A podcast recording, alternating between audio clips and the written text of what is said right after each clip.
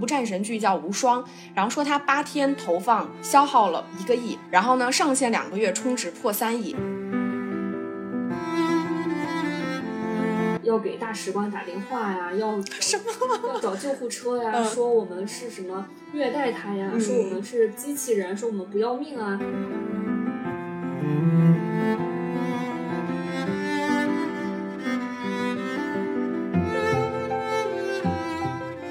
欢迎收听小猪猪和石头姐的疗养院。咱们播客正式更名为疗养院，希望在持续分享影视相关内容的同时呢，可以和大家聊聊我们在生活中更有趣的面相。那各位记得加我们的粉丝群和我们同名的小红书。那如何加我们的粉丝群呢？大家可以关注一下我们文案里的入群方式。然后各位听众宝宝们呢，也可以在节目标题里找到不同的专辑名字，前面带有他们说的标题，是我们一档重拾起来的女性话题专辑，重点会聊聊我们在生活里的剁手项目和兴趣爱好。此外呢，就是在节目最开始之前吧，还是还是再次推荐一下由小猪猪 solo 出品的恐怖片系列节目。他之前呢是出过三期的美国恐怖片专题，聊过包括恐怖片的作者性、千禧年代的恐怖片以及恐怖片逃生指南。那近期呢，它的这个系列是重新回归了。第一期就聊了恐怖片里各种肢解人体的重口味工具，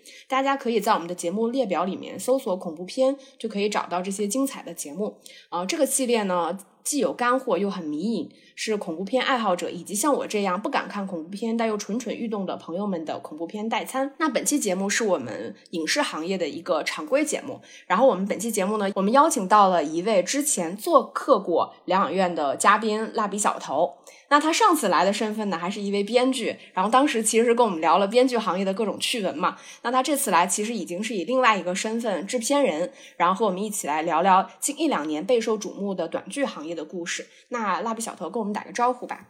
Hello Hello，大家好，非常开心又一次来了。然后可能这次希望分享一些新的内容给大家。就是想在最开始聊聊蜡笔小头，就是从这个编剧行业，现在改行当制片人，这个中间的心路历程咋样？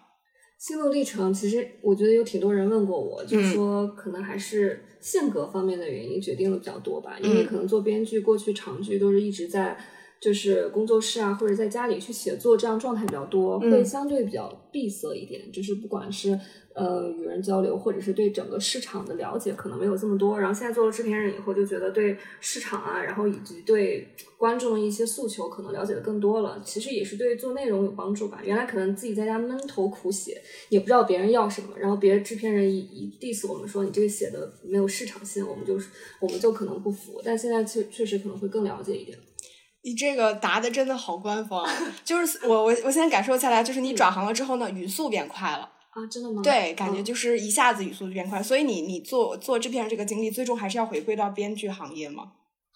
这个应该应该不了吧？因为我现在觉得是，就是身边还是有挺多编剧朋友之前的，可以大家多多合作起来嘛。然后现在大家觉得这样也，我觉得也挺好的，就是可以说自己能独立完成一些项目。嗯之前可能还是以团队合作的性质比较多，然后确实一个项目时间很磨人，嗯，可能青春就这么没有了，三五年写一个项目就没有了但是我感觉你现在的青春都在剧组里，啊，也确实都在出差，要么在出差的路上，要么在出差的过程当中。对，但是剧组的可能大部分的人更比我更年轻，可能啊也能感受到这种零零后的在已经在初入社会、在剧组工作的这些感觉。现在已经是老师了，对吧？对，已经是可能剧组里面年纪比较大的那一波人。然后给大家分享一下，就是我们今天其实要聊的话题呢，是最近挺火的，我们叫竖屏短剧，然后大家也有叫它小程序剧。然后为什么会开始聊这个话题呢？其实我们上次一块儿出去吃饭，就是溜达的时候，偶然聊到这个话题，我就说我刷抖音的时候，有的时候会刷到那种。就是带有一些剧情的、特别甜宠的那种连续性的故事短片，然后在那个抖音上刷到，然后你当时就跟我说，这个其实就是小程序剧嘛。然后后来我就，你又跟我分享一些小程序剧的故事，我觉得特别有趣。然后这两天呢也做了一些功课，所以就特别想跟你聊一聊，因为你现在其实是你现在主要是拍竖屏对吗？横屏也拍。对，就是因为横屏周期比较长嘛，嗯可能我们一年也就做两到三个，然后嗯竖屏就会一直量产，所以就是大家可能也会做这个做的比较多。啊、然后那我就先给大家说一下，就是小程序剧现在有多么的厉害啊！你也可以给我们辟辟谣，因为这都是我在网上查到的。比如大家都现在形容小呃小程序短剧，它就是又土又豪，就是说一周拍完，一个月上线，一部财富自由。然后包括就是这种类型的剧集里面呢，是出现了很多有点像是行业神话一样的东西，比如说像这个无双，一部战神剧叫无双，然后说它八天投放消耗了一个亿。然后呢，上线两个月充值破三亿。然后我在网上看到的数据就是说，如果按照出品方百分之十的分账比例来看，这个制作成本不到百万的这部剧盈利超过三千万，就出品方就盈利超过三千万。还有一部呃重生穿越剧叫《哎呀皇后娘娘来打工》，今天下午还刷了一下子，它二十四小时充值就破了一千两百万。然后包括闪婚傅先生马甲藏不住了，也是一个短剧，就是二十四小时充值就破两千万。就是它好像这个行业突然一下子就产生了很多的这个行业神话吧，因为毕竟大家知道现在传统的这个电影行业，甚至是这个传统的电视剧、网剧，我们说的长篇的那种网剧的行业，好像都不是那么的景气了。但是这个小程序剧就感觉像是黑马一样，突然杀出重围，然后它的回本周期又很快，制作周期也很快。感觉好像也是那种能够让大家就是所有影视行业的人冲进去，然后一夜可以暴富的那种神话造梦的故事。所以，我们今天特别想来聊一聊这个。那就是先请小头跟我们聊一聊，就是小程序剧它到底算什么什么样的剧集，它算是小程序剧呢？小程序剧主要其实是竖屏短剧的一个演化吧，但是它可能播放平台，它之所以叫小程序，是因为腾讯上面的小程序剧嘛。其实像抖音，他们上面播放的也是像竖屏短剧，但它不能跳转到小程序，所以最早这个名字是从抖音或者任何投放渠道，然后去他们投流，然后点开以后，它会跳转。就跳转到小程序的这种剧，就最最早的说是统称为小程序剧嘛。然后其实很多人就是会问他说，在哪里能搜到这个小程序剧？但是其实你在微信的小程序里面，其实那个平台里面是搜不到的。我试过了，搜不到。对对对，它是没有这个搜索链接的，因为它这个嗯逻辑是精准投流，就是其实你没有看这个小小程序，或者是你不是这个受众之前，它可能你从来没有刷到过。但是当你点进点击进去一个。在抖音上，或者是在其他地方，然后或者是现在都投，就是他们投流到爱奇艺啊、腾讯啊、首屏、首页，他们哦是吗？这种传统长长长常识的这种剧集的平台，现在也有投流。他们小程序对，他们是投投放端嘛，就是投在这里。其实你可以回去就是打开看一下腾讯和爱奇艺首页首屏，它滚动的那几个里面有一个呃，上面右手边写着广告，然后它一直在滚动播放的名字特别下沉的这种狗血的，它其实就是小程序它投流的。然后你一旦是这个受众了以后，你在抖音刷开的时候，它就会一直给你投放这个，然后你就去精准付费嘛，然后一定这些这些能刷到的人，他一定会去看。所以就是之前我们没有做这个之前，我也是抖音上我觉得从来没有刷到过这种东西。但是类似，其实你看过之后，它就会不断的给你精准投流。嗯。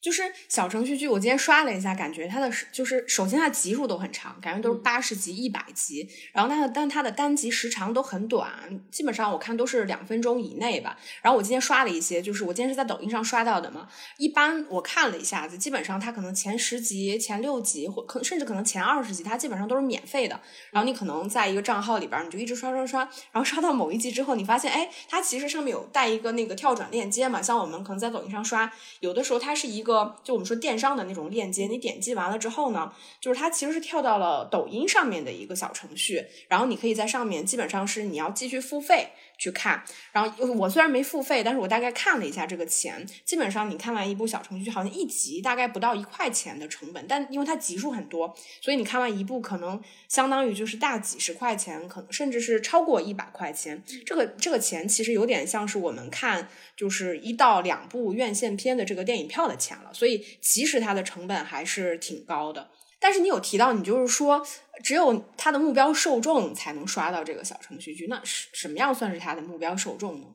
就是比如说会刷一些这种题材，或者是有网文观看习惯的。其实这个付费的逻辑是跟之前我们解锁看网文是一样的，就是比如说你解锁到多少章，你就该付费了。你可能比如说你可以十章十章的解锁，也可以就是全集解锁嘛。这种其实相当于你后面付九块九，类似于这样的一个客单价，但它其实只解锁十集。嗯，你可能再再看，你要再解锁，然后呃，比如说你如果想看全集的话，你要付费更多，或者是你可以充他们的。会员之类的嘛。然后基本上就是一个网文受众的这种，其实很多公司最开始也是从做网文投流开始的，嗯然后就慢慢的转型去做这个的。基本上，然后像你刚刚说的，比如说第多少集看不了的，就是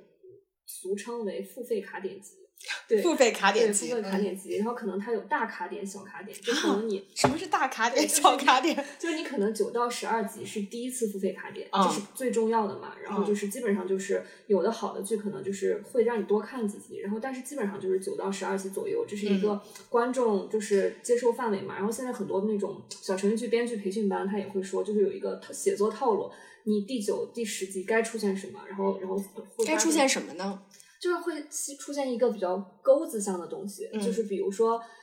晕倒、捅刀，然后亲吻，嗯然后或者是男频里面就会裸露，就是很那种吸睛、给人刺激性的东西，想让你看下去。就这种其实跟小说感觉是一样嘛，你可能男女主刚刚发生点什么，你就嗯切掉了。哎，我想起来，我今天不是说做功课嘛？我今天下午看的那个《哎呀，皇后娘娘来打工》嗯我在抖音上刷到它的时候，它其实是放到了第二十五集，嗯然后第二十五集的时候正好是男女主角第一次上床，嗯，然后它到第二十六集就开始付费了。嗯啊、诶，那你看的这个版本或许是盗版吧？我也不是很确定。像是那个，就是正常的版本是到女主，就是她要那个登台表，就她去面试，你知道吗？她去面试一啊个演员，然后她登上了那个台子，正常的付费卡点应该是在那里，就是她说这不是我曾经的我的剧本吗？哦然后她要演的时候，那个闪聚光灯一打，就是正常的是在那里卡点付费，可能你这个是就是。投流就是因为很有很多家投放平台嘛，嗯它可能会给很多分销商，它有的分销商就会改它的那个级数或者怎么样我觉得我先给大家说一下这个小程序剧，我今天刷到的一些名字吧，就是因为你也提到，其实小程序剧它其实跟我们看传统的网文有点像，我觉得确实是很像，嗯因为网文它基本上也会分男频、女频嘛。女频像我们可以想象，一般是什么甜宠啊、霸总啊，然后甜甜什么追追妻火葬场啊，然后男频一般都是什么重生啊、逆袭呀、战神、啊，对战神啊、赘婿啊，感觉都是这种类型的。我给大家念几个名字啊，比如说，呃，我们刚提到的，哎呀，皇后娘娘来打工，重生后我被渣男死对头宠上天，闪婚后副总马甲掉了，哎，这个我居然真的，之前我们聊这话题之前，我在抖音上刷到过这个 cut，也是什么那种什么一夜情，然后带球跑，什么失忆，然后又闪婚，对吧？就是那种什么先婚后爱，然后还有这个替身新娘陆总的第一宠妻。不装了，副总他会读心术，对吧？这这些一听，他就是女频的，他总要带一点什么霸总啊，带一些女性的这个身份，比如什么皇后娘娘啊什么的。然后像这个男频的，比如说这个无双，我们前面也提到画龙，还有这个寒门狂士唯我风流，就一听这个就是男频的，就是它的名字相对而言特别大，用词儿特别的大。我觉得就是大家听也能感受到，就是小程序剧它其实跟网文看上去是有非常多的这个重合之处的。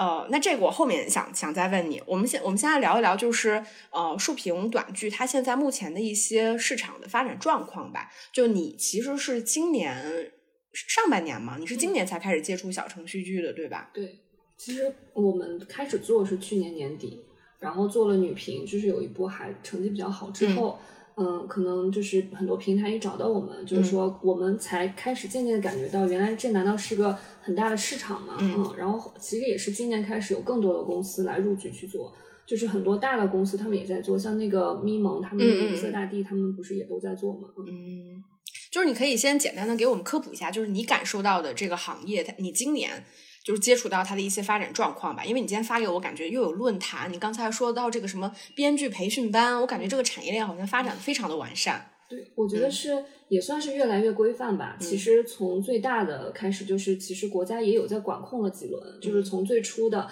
其实去年的时候，它所有的内容题材它更下沉，嗯更露骨，基本上以比如呢？基本上以擦边为主，啊就是带有一点情色东西的意义在的东西。然后嗯其实现在全都下架了，然后再加上现在开始小程序也开始走备案流程了，嗯就是说很多题材内容啊也是要开始走备案，就比如说平台自审，就是一嗯步步越来越规范化。因为你这个东西现在带来这么多利润的情况下，国家一定会被被国家看到嘛。然后嗯现在慢慢也开始规范化了，很多内容其实。也都规范的情况下，有很多小说版权平台入驻了嘛，嗯比如说像番茄啊、阅文啊这些等等，其实他们相当于很多难以去走上呃正规播放平台的一些剧，其实他们嗯这种产量特别多嘛，其实都现在在开始做小程序了，就并不是内容不好，可能确实一些难以达到国家审核标准的，但嗯其实如果你内容做好的话，它也会吸引很多的受众嘛，所以嗯就是越来越规范化了。再就是可能大家对于就是自己这个行业里面的人也越来越有，就是比如说就是更规范了吧，就是嗯因为现在也分版权方、平台方和制作方，然后大家也从不知道有哪些就是对外信息上面现在信息也更透明了，比如嗯说哪些爆款平台方有什么作品，哪些制作方有什么作品，现在大家其实也说越来越卷了，就是因为大家互相能看到对方的作品是什么，可能曾经嗯很多。是，比如说过去在行业里面做网大的、做电视剧的，大家都又相识了，在小程序剧行业里面，然后经常就会问到说：“哟，你也开始做小程序了？”而且很多导演或者是编剧，其实最开始的时候他们是嗯不接受的，就是说我不会拍这种东西，这种东西觉得很下沉、很很低俗。嗯但现在他们也看到了很多精品，他们也觉得说他们都能拍成这个样子，那我能拍得更好。嗯其实也是有越来越多的很精品化的团队来加入了，所以这个整体质量是会拉高很多的。所以现在制作竖屏短剧或者小程序剧的制作公司大概都聚集在什么地方呢？跟传统的这些影视文化聚集地基本是重合的吗？嗯，也不是，其实现在基本上有上千家公司在做了。这么多，然后就是比较爆款聚集地是西安、郑州和啊横店。嗯，因为西安它是最早和就是是做那个南屏的，啊就是原来西安把南屏的所有爆款都承包了，就只要嗯一提到南屏，它一定是西安的几家小程序公司，而且西安还搞了一个呃短剧联盟，就是专门他们是一起资源互惠互利，然后去做这个的。然后他们那边有像飞机、大炮、坦克什么嗯这些豪车，就是成本可能使用起来也比较方便。然后所以就是他们的阵仗做的特别大，以及特效啊什么的，就基本上让男孩子们看到第一集都会被吸引住的那种效果。嗯西安，但是西安原原来其实不算是什么影视资源比较丰富的地区，对吧？对，嗯他们西安其实西安和郑州，他们最早都是做呃网文投流的，就是他们拍信息流。嗯，就是很多他们就是信息流，就是小说，它不是要推广嘛，嗯他就会去拍一段，就比如说这部小说讲的是呃傅傅以琛跟比如说什么李李牧李牧言的故事，他就会有嗯你这俩人名是怎么突然冒出来的？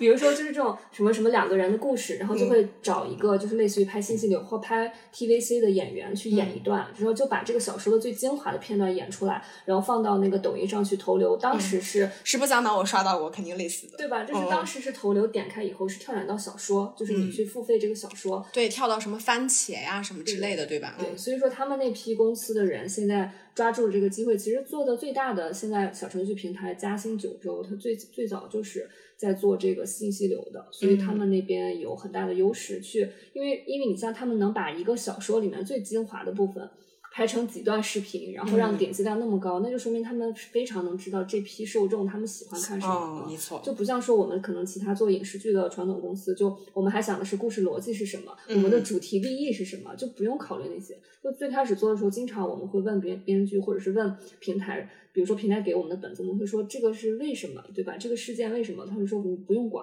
就是这一集单集好看，嗯有钩子，就是吸引人就可以了。后来我们就是也有说有被洗脑到，就是说其实越是这种东西，越能吸引大家的一嗯个付费。哎，所以其实我我今天感觉就是，其实那个小程序剧，你别看它只有两分钟，它每一集都会有一个转折。嗯就是比如说你那个短剧，不论它多少集啊，它上来第一集一定就是一个很刺激性的场面，比如说男女主角一夜情，或者是谁关键人物死了什么之类的。然后你到第二集，可能两个人又重逢了，对吧？然后又变成一个新的场景，就是你感觉它每一集都会有一些转折，就是你很很容易被它这种就是超出预期的这种转折所吸引，然后你就持续看下去。啊、但它的逻辑性确实是，你就你不能去思考逻辑这个问题对，。但它嗯确实厉害的点在于，它基本上每集都能给你意想不到的东西。还有之前最近火的一个什么，他带六宝惊艳全球，他真的就是这个剧里面有六个孩子，嗯就是我们就是看到后面就在想说，这第几个了？第一个、第二个、第五个、第六个，然后就开始数，然后就是确实他会、嗯这六个孩子他还能写出不同的功能来，嗯就是确实还是挺厉害的。然后编剧可能脑洞也会比较大吧。嗯，还有一个就是我们前面提到说这类型内容的受众用户嘛，就是这个呃小程序区的用户。在我们在我的感知里啊，或者说我们查的一些数据，它基本上处于我们说比较下沉的城市，就可能三四线城市。然后说这个年龄层大概，但我我不确定啊。我本来以为小程序剧的受众其实可能是年龄层比较高的女性为主，但我今天查到反而是说三十岁以上的男性群体，他们是小程序剧的这个消费的主流人群。对，因为他们更喜欢看男频嘛，就是你想。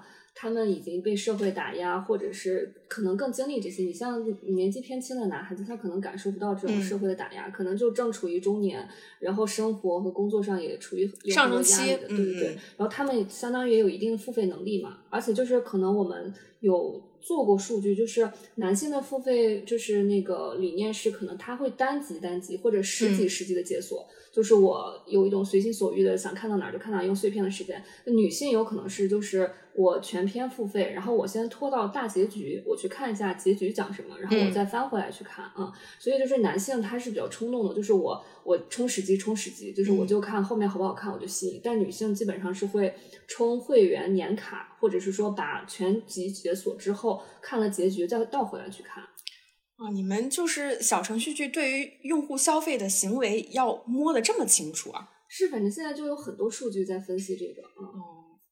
太厉害了。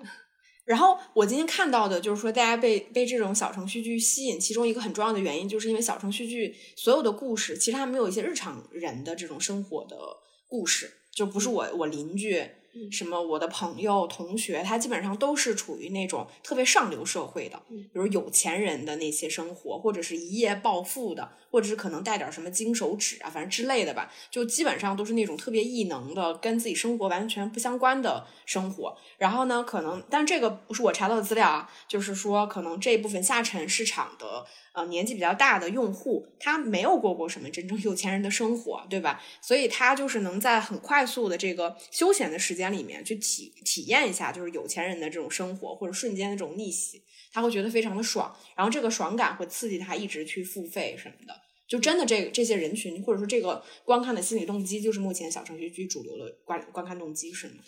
我觉得就是除了展现一个富豪生活的生活状态吧，然后。但其实前面也还是要有代入感的，就是它其实最主要的是你如何让这些人觉得我我我我可以作为一个旁观者，或者是我可以作为一个当下的主人公去参与到这个故事里面。它其实开头就会有一些比较代入感的东西，比如说男频的，它就是无限打压，就是比如说你是外卖员，你是快递员。然后你就是无限打压你到极致，然后突然大家都就是一个屌丝，对他期待一个反转。其实这样的话，你用两两到三集就会有一个很强的代入感。比如说我的老婆被睡了，然后我的女朋友怎么样，我被绿了，然后大家都会有一个触底反击的一个过程。那他他期待一定是这个小程序就是触触底反击到最高峰，然后让你变成一个什么战神啊，变成一个什么东西回归。其实其实它是有代入感的，所以前几集我们可能也要让。大家有些代入感。女频它其实最早就是上半年它火的是虐恋，虐恋就是上半年火的是虐恋。对，现在就是虐恋做的比较极致的嘛，基本上就是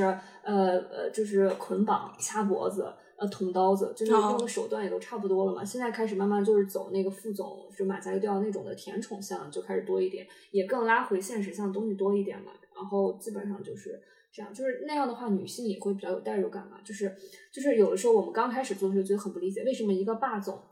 捆你虐你不给你喂饭，把你打到地牢里面，你还这么爱他？就是就是可能代入女性，就是他这么帅的一个霸总，他心里只有我，我们只是有误会，就是要把这个女性之间的这个误会做得特别好，让他觉得说，呃，大家想看什么时候你解除这个误会，来真正的宠我，就是一个这样的，也是一个大的钩子吧。不过这个其实我觉得跟网文确实是一样的，就是我之前忘了是刷什么视频还是什么，也看到过，就是说古早的那些虐恋的网文里边。也是，基本上男主角都是那种，大家大家听听就随便听听就得了。现在这个年代肯定不能这样了。什么男主角第一次跟女生发发生关系，基本上都是强奸，其实都是强奸。然后就是那种非常被迫的，然后各种折磨，什么虐待，然后什么乱七八糟的，然后什么女主角什么什么假死或者什么乱七八糟，然后男主角才幡然醒悟，我好爱他呀，什么又追妻火葬场，这种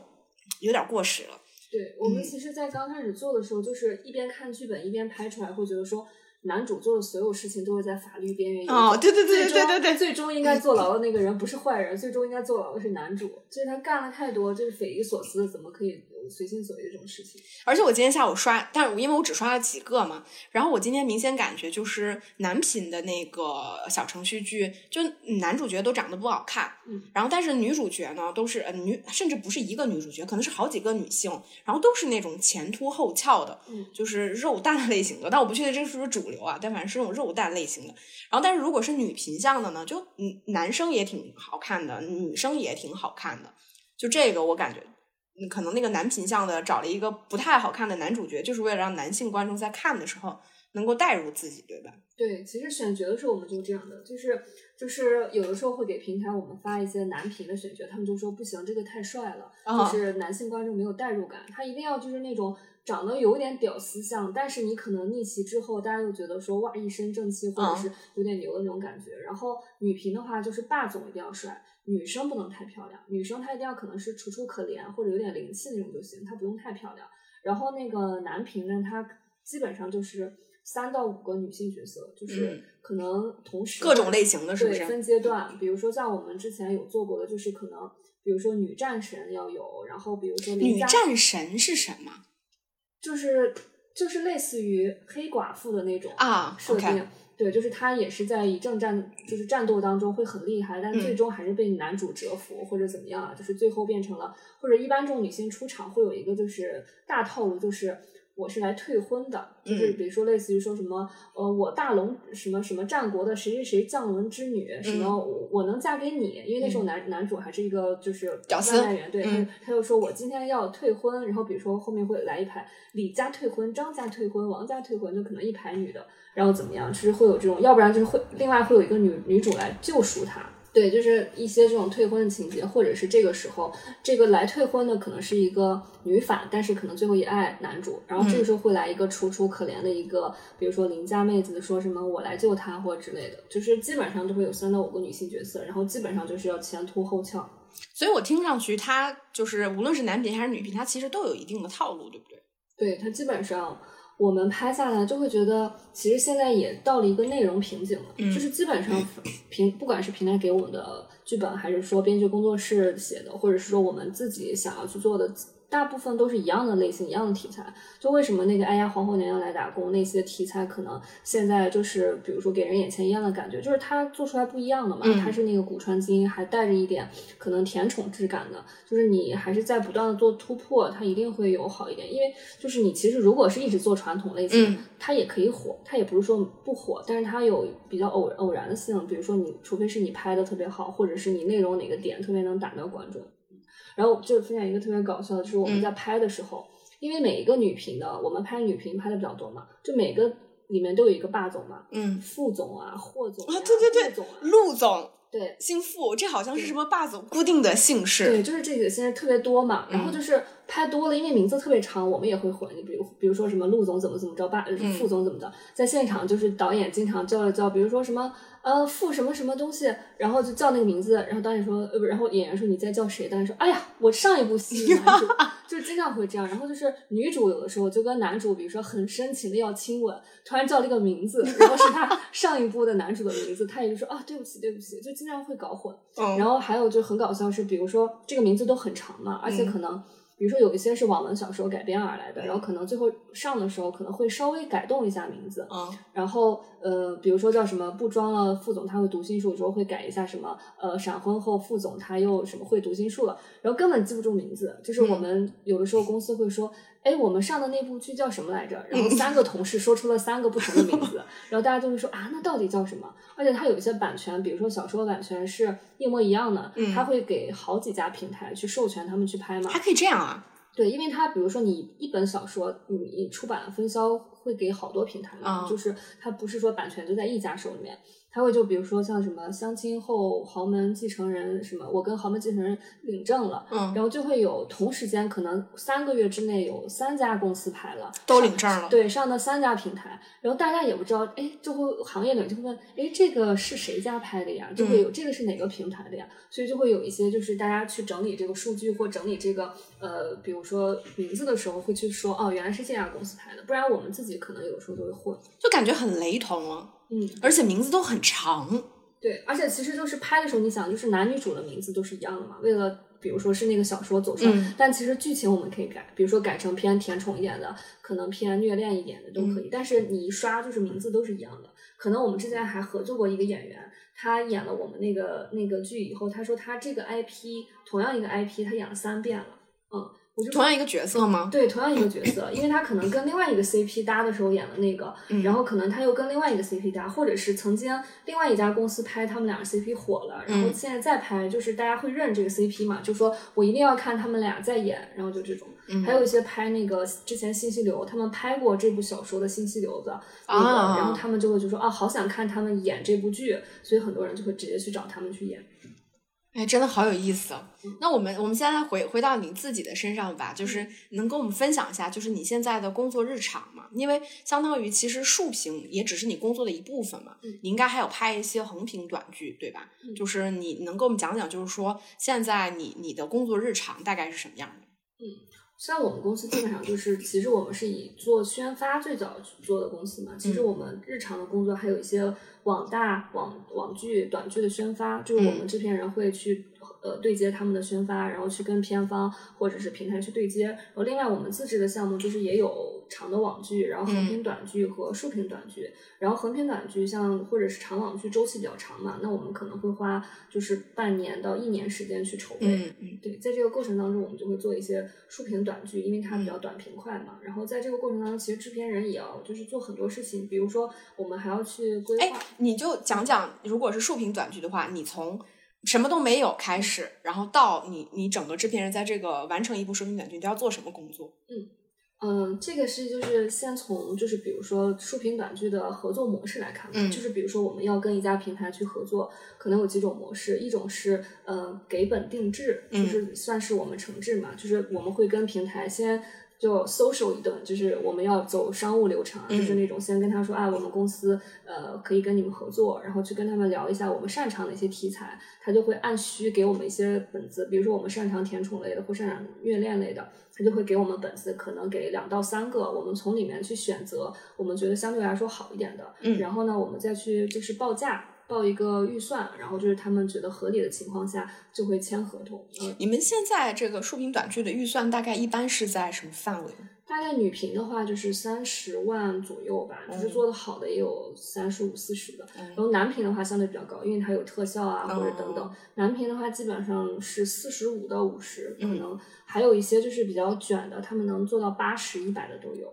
嗯，成本这么高？对，就是那种比较比较大成本的那种特效战神，还有一些就是赌博题材或者怎么样，就是他们可以做的更高，但基本上就是呃女频就是三十三十五左右。嗯，然后你你接着说，对我们反正就是给平台报价之后，如果平台觉得 OK，然后我们就签合同。嗯，签了合同以后，我们就开始筹备阶段。筹备阶段就是如果是走的定制的话，我们所有的。呃，演员选定、场景选定，我们都是要给平台去跟他们一起的，他们最有最终的决定权，因为他们是呃爸爸对付费方嘛。然后就是给到我们以后，我们其实在这个过程当中是以他们的话语权为主，就是比如说主要演员，基本上就是男女主和男二号、女二号一定要是他们选定的才可以。哎，像这样一部短剧里边，他演员大概有多少人呢？演员其实二三十个，二三十个，对，然后主要演员可能就八到十个。其他其他的更多的就是一些特约群演，就这些其实也像你看到的很多，我们自己人也可以上。啊，是是是，尽量节约。这个就是我今天刷短剧的乐趣之一。对，就是可能我们组里的什么化妆师啊，什么执行导演啊，什么制片人。对，制片人老师今天我刷到过。对，就是只要是能上的，全都被我们薅过，就是大家都可以都可以去演，因为也就是不是什么很重要的戏份嘛，然后就只要你能说词儿，只要你能说话。就可以，嗯，好，然后你接着再切回来。对，然后我们就是把演员和就是场景都确定好以后，它就会有一个最终的开机日期嘛。然后我们就是开机之后，基本上就是七天就拍完。哎，在在说到七天之前，我有一个疑问：嗯你们从平台那里拿到的就已经是一个本子了，是吗？它不是个故事，是吗？不是是如果是定制的话，就基本上就是给了我们是一百集的剧本。哦，OK，就是八十到一百集的剧本，嗯嗯一般都是八八十集或者是一百集嘛，给到我们就是一个剧完全的完备的剧本了啊。那从你们开开始跟平台聊到你们开机之前的这个筹备期，大概是在多久呢？大概就是两个星期，两个星期三个星期，对，好，然后开机拍七天，真的拍七天。真的拍七天，就是加上前面定妆会一天，就是啊比如说开机前我们要演员定妆、围读剧本。其实这一天就搞定了，嗯然后就是开机的时候拍七天，然后像之前其实女频拍六天就够了，然后男频的话拍七到八天。嗯但像比如说如果特效特别多那种大制作，他们现在也有就是拍到九到十天的，嗯基本上就是六到七天，因为男频的会时间长一点嘛。嗯，那你们在七天里边要拍多少素材呢？一就拍一百二十分钟就是素就是基本上就是一个网大的时长嘛，啊，一百二十分钟。然后素材的话，基本上大概有两两到三 T 左右的素材这么多。嗯时长呢？就是素材的时长大概是在多少？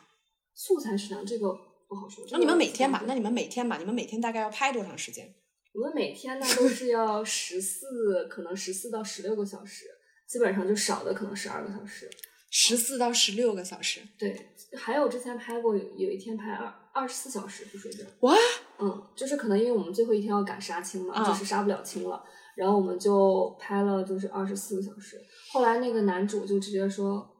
老师，我感觉我要猝死了，能给我来点速效救心丸吗？”就是我们在现场经常会遇到这种，嗯 那我想知道，就是因为你是制片人嘛，嗯，其实你要把控整个进度。那如果碰到这种情况，你要怎么办呢？就会跟导演商量，就是因为嗯导演他肯定是要保质量嘛，就是他进保进度，但是我们肯定是要保整个的一个流程嘛。嗯然后我们就会基本上，如果是看到半夜可能两三点的时候，我们就会把今天拍不完的戏甩掉，就是甩到后面几天拍啊或者比如说改场景，比如说今天可能就是我们要存在横店的景，现在拍小程序就特别紧张。你们现在基本上都在横店拍是吗？对横店拍表、就是要抢景，嗯因为可能是我今天这个景只有今天了，嗯没有别的天了。嗯就是导演说我明天可能还要再拍一天，我说没有了，就是这个景不可能有了。嗯然后他说我拍不完，那但是就给他可以规定说你就是必须要拍到三点，大家要睡觉。然后他就说那我拍不完怎么办？我就说那就后面有一些戏我们甩到别的场景，比如说从别墅甩到路边，甩到医院，甩到、甩到酒店啊，就是一些可控的场景。怪不得有的时候我会看到，我会觉得好奇怪啊，嗯为什么这场戏在大马路上发生？对，就是嗯有一些景是没有办法了，你要抢景。如果是这个景，比如说可以明天再用一天，那当然可以了。嗯或者是比如说我们有一个景，可能医院的这个景我们本身就是两天，那你嗯今天医院拍不完，我们后面还有一天医院，你可以甩到那边。嗯或者是实在不行，还有一个最最可控的方法就是删戏，就是、啊就是经常、就是、哎，但是你们删戏不会影响你们最终时长吗？不会，因为就是其实很多嗯、呃情感拉扯戏份，你想就是它每一集剧情滚得这么快，其实嗯你有些镜头你你拍了以后，它其实能撑挺长的时长。嗯就比如说你亲吻呀，或者一些情感那种氛围渲染的时候，我懂了，对它其实也能渲染挺长时间。只不过你如果硬剪，就是比如说那那确实可以剪剪出来呃比较比较长的那个。嗯然后所以就是基本上我们就删戏，因为实在是拍不完了，或者是就是说我们可以就是改动。比如说把三场合并成一场，比如说这三场都是大段打压的对话台词，嗯我们就可以把它缩减成一场。谁来决定能否缩减呢？是你吗？还是导演？对，是我来决定。嗯然后，但是我我一定要得说服导演，或者是让他觉得这样改是合理的，因为最终他会觉得这是我的作品，就不管他是个就是会不会被大众认可的作品或怎么样，就是不管那是他也是他的嗯作品嘛，他会觉得说你必须得说服我，或我这么改，或者是我觉得合理，或者你你如果有更好的方式，那我可以接受。但是如果你给他不了方案，他会觉得说不行，就嗯就拍，他会觉得说凭什么？那那演员就要拍。花钱嗯找来的演员，就是也会有这种比较强硬的地方嘛。但是所以就是还要跟他们去沟通好，另一边还要去安抚演员，嗯因为演员演员已经可能从早上五点多起来化妆，已经拍到凌晨两三点了。然后，然后，然后可能第二天还是要六七点起来化妆，嗯你就要还是要安抚他们的。然后就跟跟导演说，他们可能会状态不好，因为你天天熬夜，那啊，演是的听上去都有点吓人状态。都很不好。有时候就会发现，就是女演员那黑眼圈特别重就经常就是说，等一下这场先不要拍，补一补，补一补，就是要补一补他们的黑眼圈什么的，确实还是挺辛苦的。而且他们本身竖屏演员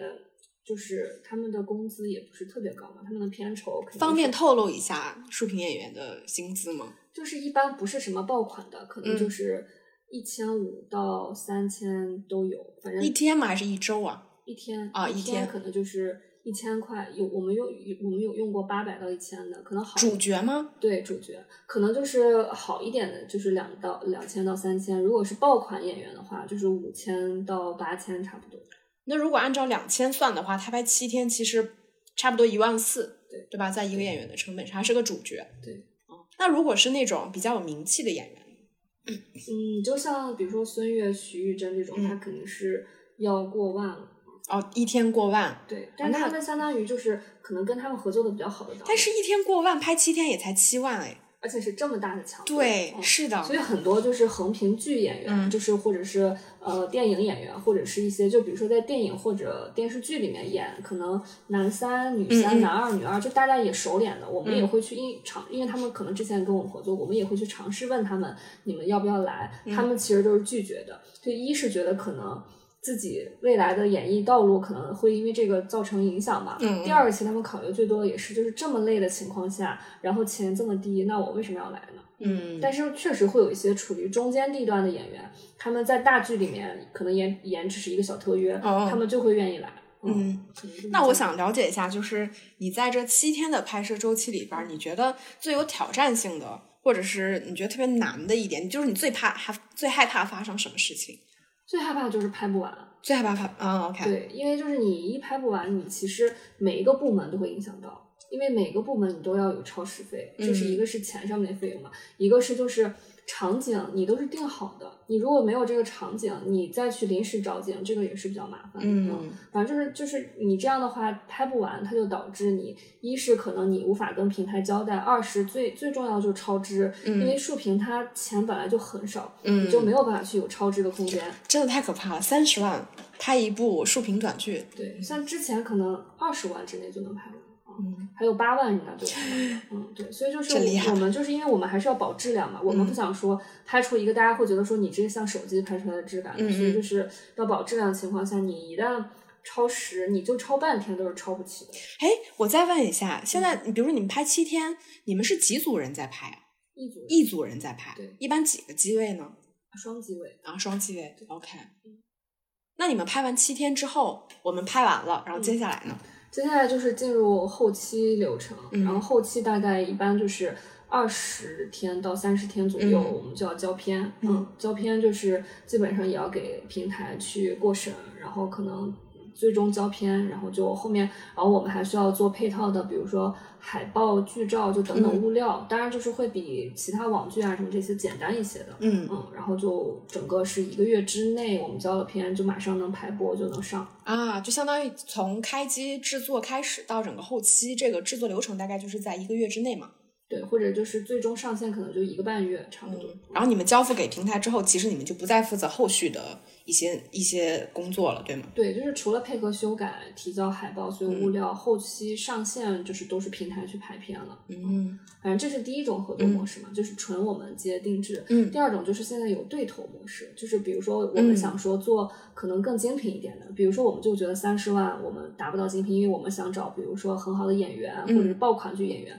爆款剧演员你要抢时间以及它的价格嘛，那我们就会说，那我们能否拉高这个成本，就是类似于平台投一半，我们投一半，就比如说你这个平台是指也是小程序平台啊？OK，对，然后就是像像从最初他给我们三十万做到，比如说我们可以他出三十万，我们出三十万，就变成了一个六十万的成本。那你相当于说，对于每一个部门来说，可能一是时间上可以拉长，我们比如说可以拍七到八天；二是我们演员或者是一些呃摄影组或者我们都可以或者设服装道具，对对对，设备我们都可以用更好的，我们可以嗯上点轨道啊什么之类的嘛，就是都会用更好的。所以就是平台当然不排斥了，对吧？你愿意出钱，那肯定更好。可能有时候会，比如说对半投二十二十或者三十三十都可以嗯啊。他因为平台也是觉得，那你们既然愿意投的话，这样做出来品质，相当于他们也赚的更多嘛，相当于大家是个互惠互利的。那这个剧本的版权是在谁呢？嗯，一般对头的话，现在剧本版权是在平台方啊，OK，对，然后平台方可能会相对稍微多投一点，嗯，然后然后我们可能会有的时候可能能聊到二轮发行权，就是有的平台会给，有的平台不给，就是比如说一首轮在他们平台播了，然后转美之后，我们可能可以再分销给别的平台。哎，我我明确一下，这个平台它具体是指什么平台？比如说，像我今天看到一些小程序剧的平台，感觉都是一些有一点也没有什么品牌性，嗯，就所以你这个平台是指一些大的，比如说我们传统理解的，比如说抖音或者是一些什么爱奇艺。嗯，什么？那它具体平台是指？它就是小程序平台方，比如说就是像番茄、阅文啊，OK，然后这些，然后网文的这种有版权的这些，呃，一是网文，另外一部分就是很多网络科技公司，他们有投流的这个技术的啊，OK，他们就可以自己投流嘛，因为你像网文平台合作，他们也要投流投手。你这个投手，他们其实也要跟外部的网络科技公司去合作，嗯，所以说很多自己做，比如说做游戏的，嗯，做网络科技的这些公司，他们现在也自己开发小程序平台，因为这个小程序平台是你可以花技术去开发的，嗯嗯，比如说我如果我们公司想开也可以，你们公司有吗？我们公司有一个小程序，但基本上就是自营，就是只播我们的自己的一句，然后二轮这样的。可以去看一看数据，就是给自己作为一个参考嘛。我们没有怎么就是大规模对外收剧，只有是比如说认识的朋友一些，可能我们会收这个剧。OK，嗯，就是基本上这些平台都是叫有有小程序剧平台的平台。OK，那我们回到对投这件事情上。对对对，对，双方都投了三十万，然后呢？对对对，就。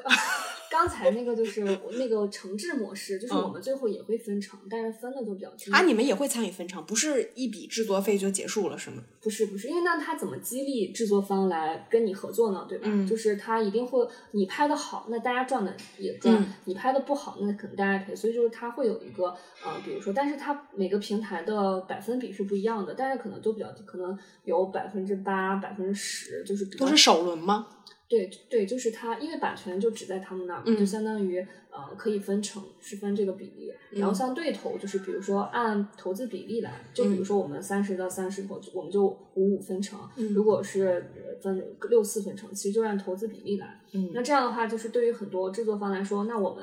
拍的好，我们赚钱的几率也比较多嘛。嗯，所以就是像前面定制那个，就是比较保险，就是我们除了。就一定会拿到一笔钱，对，就是而且就是你哪怕这个这个也不一定能拿到啊，就是你铺了嘛，你铺接了这步，然后我们的制作费用全花掉了的情况下，那我们肯定是，但是我们不赔呀，对吧？我们我们就是不赔稳赚不赔，然后只博一个能能不能报。那如果对头的话，就是我们前前期就是投资资本进去了，那肯定是有风险的。嗯，但是一般可能平台也会就是给比较大的投流投流，比如说我们。说我们投了这么多，可能想要说你给我们投流的时候多投掷一些资源什么的，他们也是可以的啊。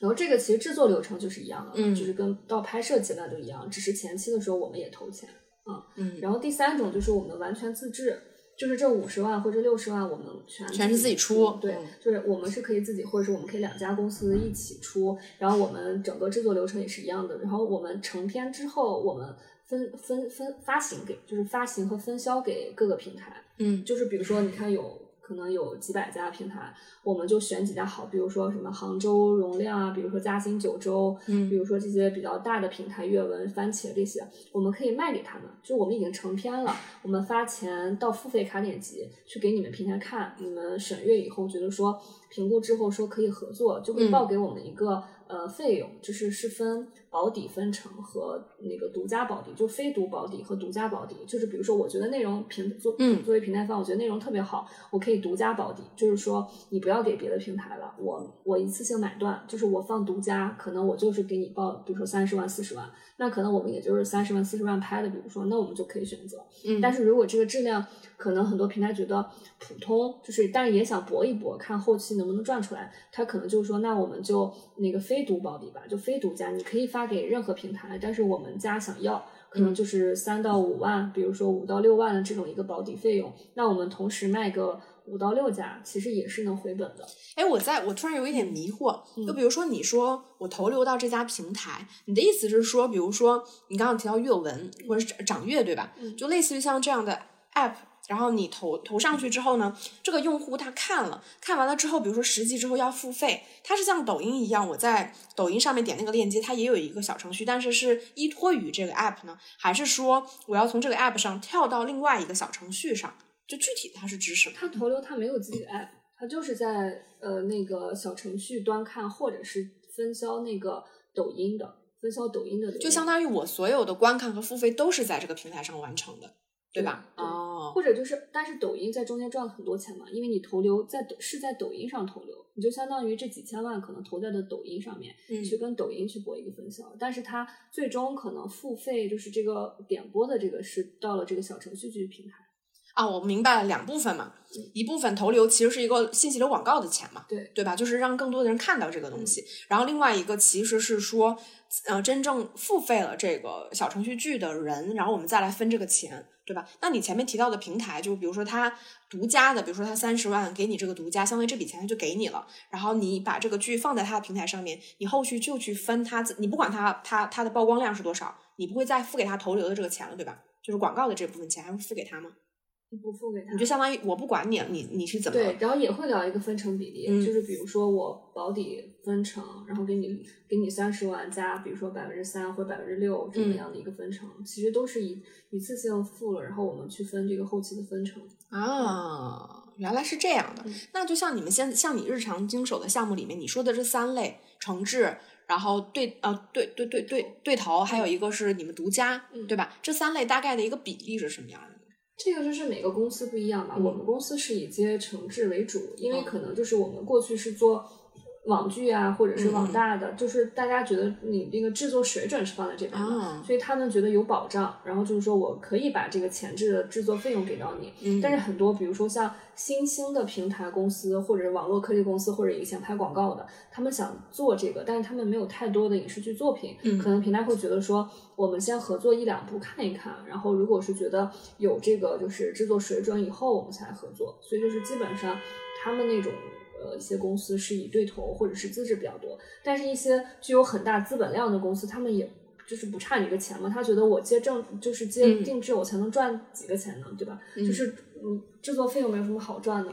主要是赚最后的这个分成嘛。那他们有一些就是说有资本投入的，他们公司会觉得说，我就直接做自制，然后就是我去那个博后面的分成。嗯，我感觉突然解答了我一个疑惑，因为我今天查到的数据里边是说，小程序剧里边有百分之九十都是根据网络小说改编的。然后我今天就在想说，小程序剧成本这么低，它是如何有这个钱去采购这个版权费的呢？就承担这个版权费。现在听下来就是说，比如说像传统的我们说电影或电视剧，如果它有一个原著小说的话，基本上是这个承制方或者是制作方他去采买这个版权，嗯，然后或者是说有一个单独采买的公司，他在授权给另外一家公司去拍，或者是我单独就去采买这个版权，我再来拍。对，然后所以那个版权方他赚的就是这个版权费的钱。现在听下来就是版权方他就是去找一家制作公司，然后来拍这个剧，或者是像你说的这个叫什么对对对对头对对头，嗯对，就是相当于他这个成他没有中间不产生所谓的版权费这个东西。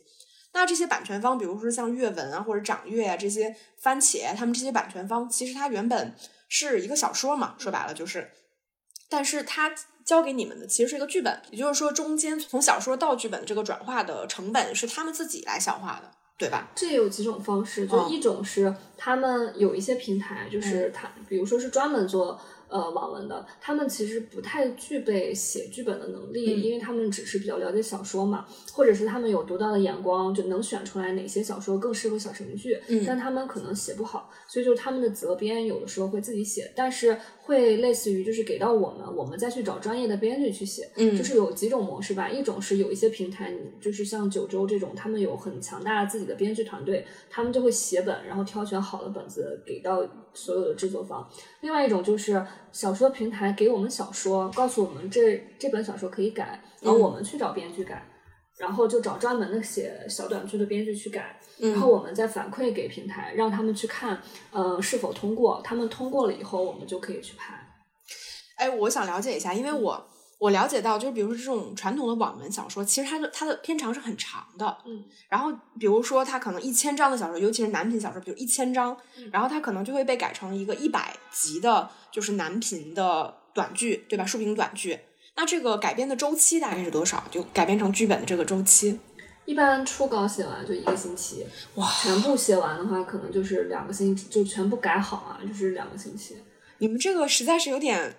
就你们太太卷了，我只能说这个速度实在太快了，还在一个群里有看到，就是有一个就是编编剧也要爆肝了。对，有一个编剧，他好像就在就在群里说什么，呃，我今天去干完什么什么事情，然后嗯我就把手头上这什么四十多集，花花那个什么四天还是五天多少写完，他们就嗯，说什么花五天，你这四十集不应该一天就写完吗？那他前期还要看呀。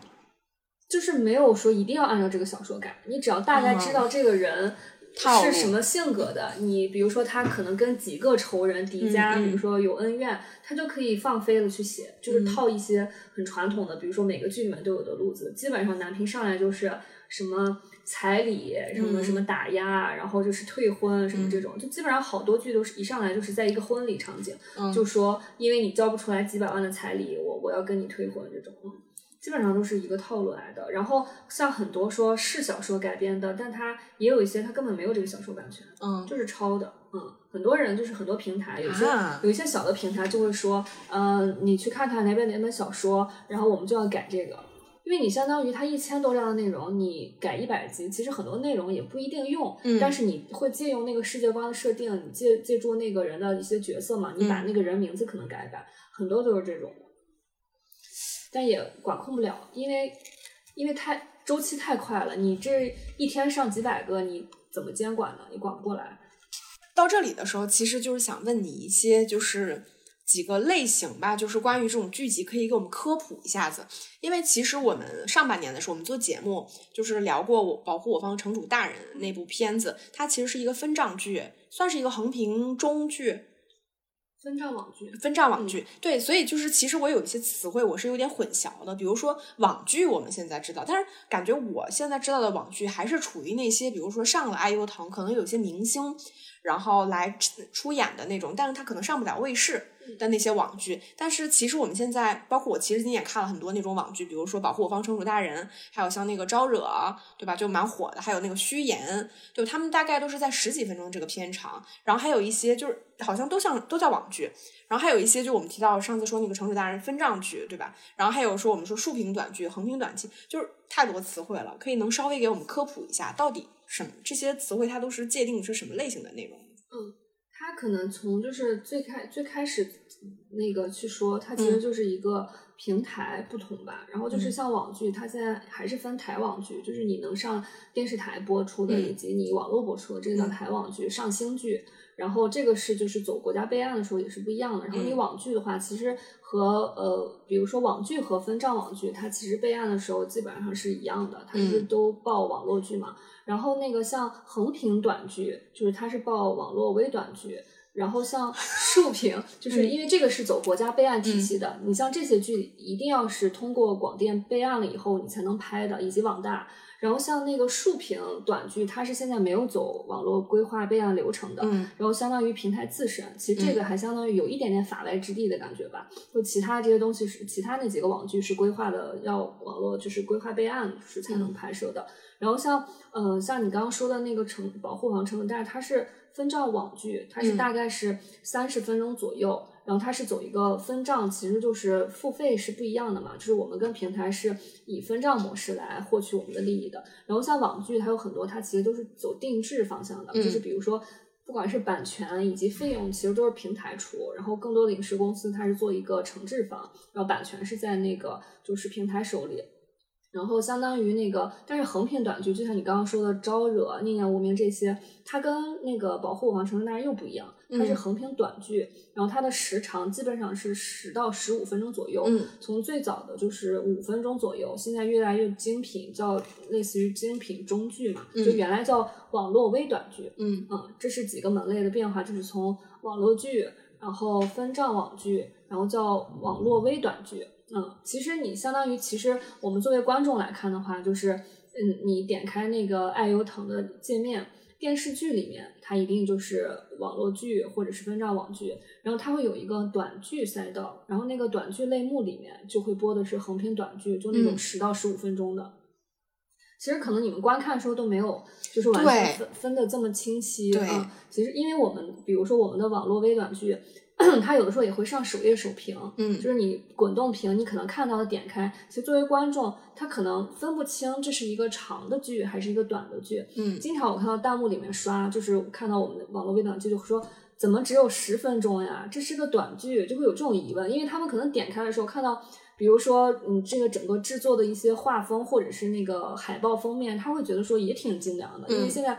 中短剧越来越精良化了嘛，也会有一些，比如说从长剧下来的演员，以及说，比如说一些那个网呃女团女团的一些演员，现在都在演网络微短剧。嗯，然后男团女团这些明星，他们会去演。比如你刚才给我提到的那个人，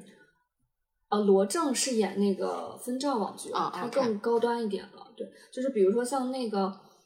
呃，哎呀，就是那个《硬糖少女》嗯里面的几个女三零三还是幺零幺？对，《硬糖少女》三零三。嗯，哎呀，我忘了那个女的叫什么了。反正就还有一些，比如说 S N 四十八，就是这些这些的那个女演员，她们也是，就是可能才就是可能影视剧只是她们发展的一个方向嘛，所以她们就也会愿意来接一些网络中短剧这种的。然后基本上，但是她会在另外一个赛道，就是你要点开短剧，然后才能看到所有短剧的类目。就是如果你点只点开电视剧的话，你是看不到的，就是刷不到这些的，除非你自己去手动搜索。比如说你听说了招惹比较火，你就去搜招惹。嗯，但是如果你在电视剧赛道里面是看的，你可能要点到短剧那个频道里面才能看到。哎，对，但是像虚言这种，或者是我们说招惹这种，它不算是分账剧吗？它算是分账网络微短剧。哇，你这个等等，我们在我都已经乱了。这个微短剧其实就十到十五分钟嘛。对对对，它其实没有一个分账分，因为它微短剧就是一只是时长一种模式嘛。像分账网剧其实是从网剧分演出来的，它其实是有一个分账网剧。嗯，其实网络微短剧现在就还有只有一种模式，就是比如说它会以观看时长、会员付费、然后广告贴片等等这些模式去规划规划一下每个平台它的收益是什么样的，每个平台可能都有细微的变化啊。所以像城主大人那种，它其实已经不算是短剧了，对吧？对，它是网络剧，网络剧就是三十分钟左右的。对，三十分钟，然后基本上就三到四十分钟左右的。OK，对，只是它以分账模式。哦哦，它这个时长其实已经跟我们看的很多现在的就是常规的剧，它其实时长是一样的。对对对，它其实时长是一样的。然后就是网络微短剧的话，它就是十到十五分钟左右的，最早的时候只有五分钟嘛。嗯，所以现在五分钟的那种微短剧现在已经比较少了，是吗？对，比较少了，因为现在就是规划备案，它基本上都是要二十四集十分钟左右，然后平台可能你低于，比如说八分钟的，他们也不收片了，就相当于网络微短剧，最后我们基本上会去送送平台评级，嗯，会有 S 级、A 级的这种评级，然后每个评级它给的资源位也是不一样的，嗯。但是就是像大的主流平台都是有的，爱优腾、芒果，然后他们分别都有明确了自己的名字赛道，比如说芒果它是叫大芒短剧，然后会有一些什么什么各种计划，然后都是来针对就是各制作方去做微短剧的。嗯，我反正我感觉我在芒果好像刷到的很多。对，就芒果好像你刷，哎，我有点忘记了，就是我好像看它那个电视剧列表里面，其实有很多都是这种网网剧，但是我也没有注意它是微短剧还是说一个。长剧还是什么？对我也没有太注意。可能就是普通，我们就是受众去点进去，确实分不清。因为我看到，确实在短剧里面刷的最多的就是，呃，如果这部剧很好看，他会说为什么这么短？如果能拍成一个三四十分钟多好呀，好想继续看下去。如果他拍的特别烂，就会说。就是垃圾，什么怎么这么长？对，每集只有五什么八分钟，演的什么东西什么的，就会有非常两极化的评价。因为因为大多数他们不认识这些演员，可能很多除了我刚刚说的一些男团女团之外，很多都是不知名的演员来演的短剧，所以他们也没有什么好吐槽的。不像很多剧，我是冲着演员我也能看下去。嗯，那就是我再我再多问一句，就我们提到的说这种。呃，微短剧也好，或者是说我们说三四十分钟的那种网剧也好，它其实就是网剧了嘛。分账只是一种模式。那除了分账之外，还有什么其他类型的这种模式吗？比如分账剧其实是一种嘛？嗯，还有什么其他的吗？还有就是定制嘛，就是全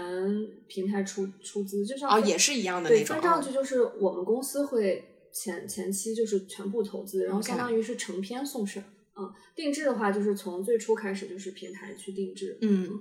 那我理理解下来、消化下来，就是相当于两到三分钟这种时长的内容已经退出横屏了。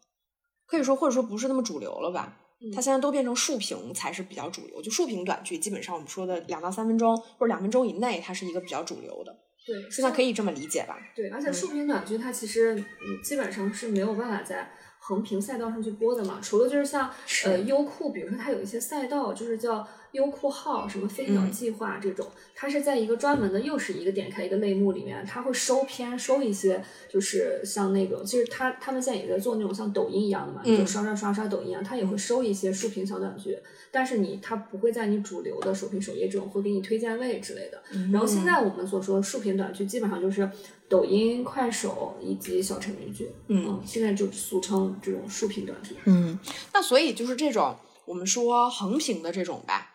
就是基本上它的回款方式，因为我们它我觉得他们他们都算是一些非常互联网化的影视类的内容嘛。因为我们说横屏的这种，它基本上我了理解下来就是它还是按照点击来分成的嘛，就不论说出资方是谁，比如说你们。呃，把这个作品放在爱优腾上面，它是根据就比如说点击播放量，或者是根据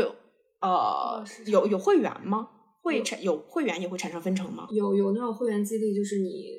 呃拉新，它有一个嗯拉新政策，你拉了多少新，它也会有，就是每个平台的政策不太一样。OK，就反正还是按照这样的方式来去进行分成的。嗯但是像那个竖屏短剧，基本上比较像是网文，嗯对吧？它其实是一个就是内容付费或者单机购买嗯，当然也有一个单独平台的会员，是这样模式。哎，那我能了解一下你刚才说的这个网络微短剧，就我们说横屏短剧这种，它现在目前的投资成本大概是是在多少？它基本上是两两百万到这么高八百啊！万不等都有，就基本上古装的可能高一点，就是五六百万。嗯，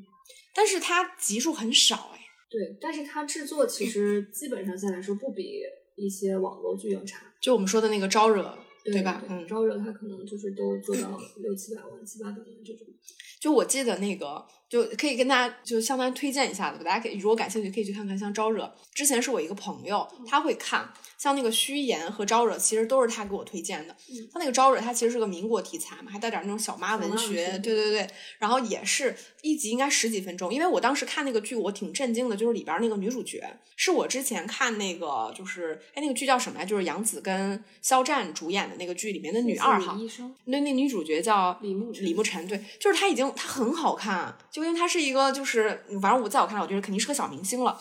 然后还有就是后来我们看的那个虚言的那个剧，那个剧也挺有意思的，就是那种有点古装玄幻换脸，对对对然后也有那种什么其实就是挺韩剧的对然后那个女主角长得超美，嗯，然后但我后来看好像那个男主角叫程磊，感觉现在也挺有名气的就是。风月变的男二号啊，哪个男二号？风月呃不是不是是那个云之羽小四那个云之羽，就是云哦对对对我看了的那个男男二号呀哦，对，我就说他现在还挺红的。对他现在已经不接短剧了，就是小四把他捧红了。那看来就是还是有这个晋升的路径的，就是，你可以从他其实演技和长相其实都还挺符合霸总啊、将军嗯那种。那个就这家制作公司在招惹之后又拍了一个《风月变》，也很好看，是那个吕小雨演的，就是那个女团。然后那个男主还是招惹的男主。所以现在大家其实对于我们说这种横屏剧吧，短的长的，就是大家其实接受度已经是比较高的了，对吧？但你前面提到了一个事情，就是说这个鄙视链的这个问题，就是你你们是怎么去划分这个这个鄙视链的？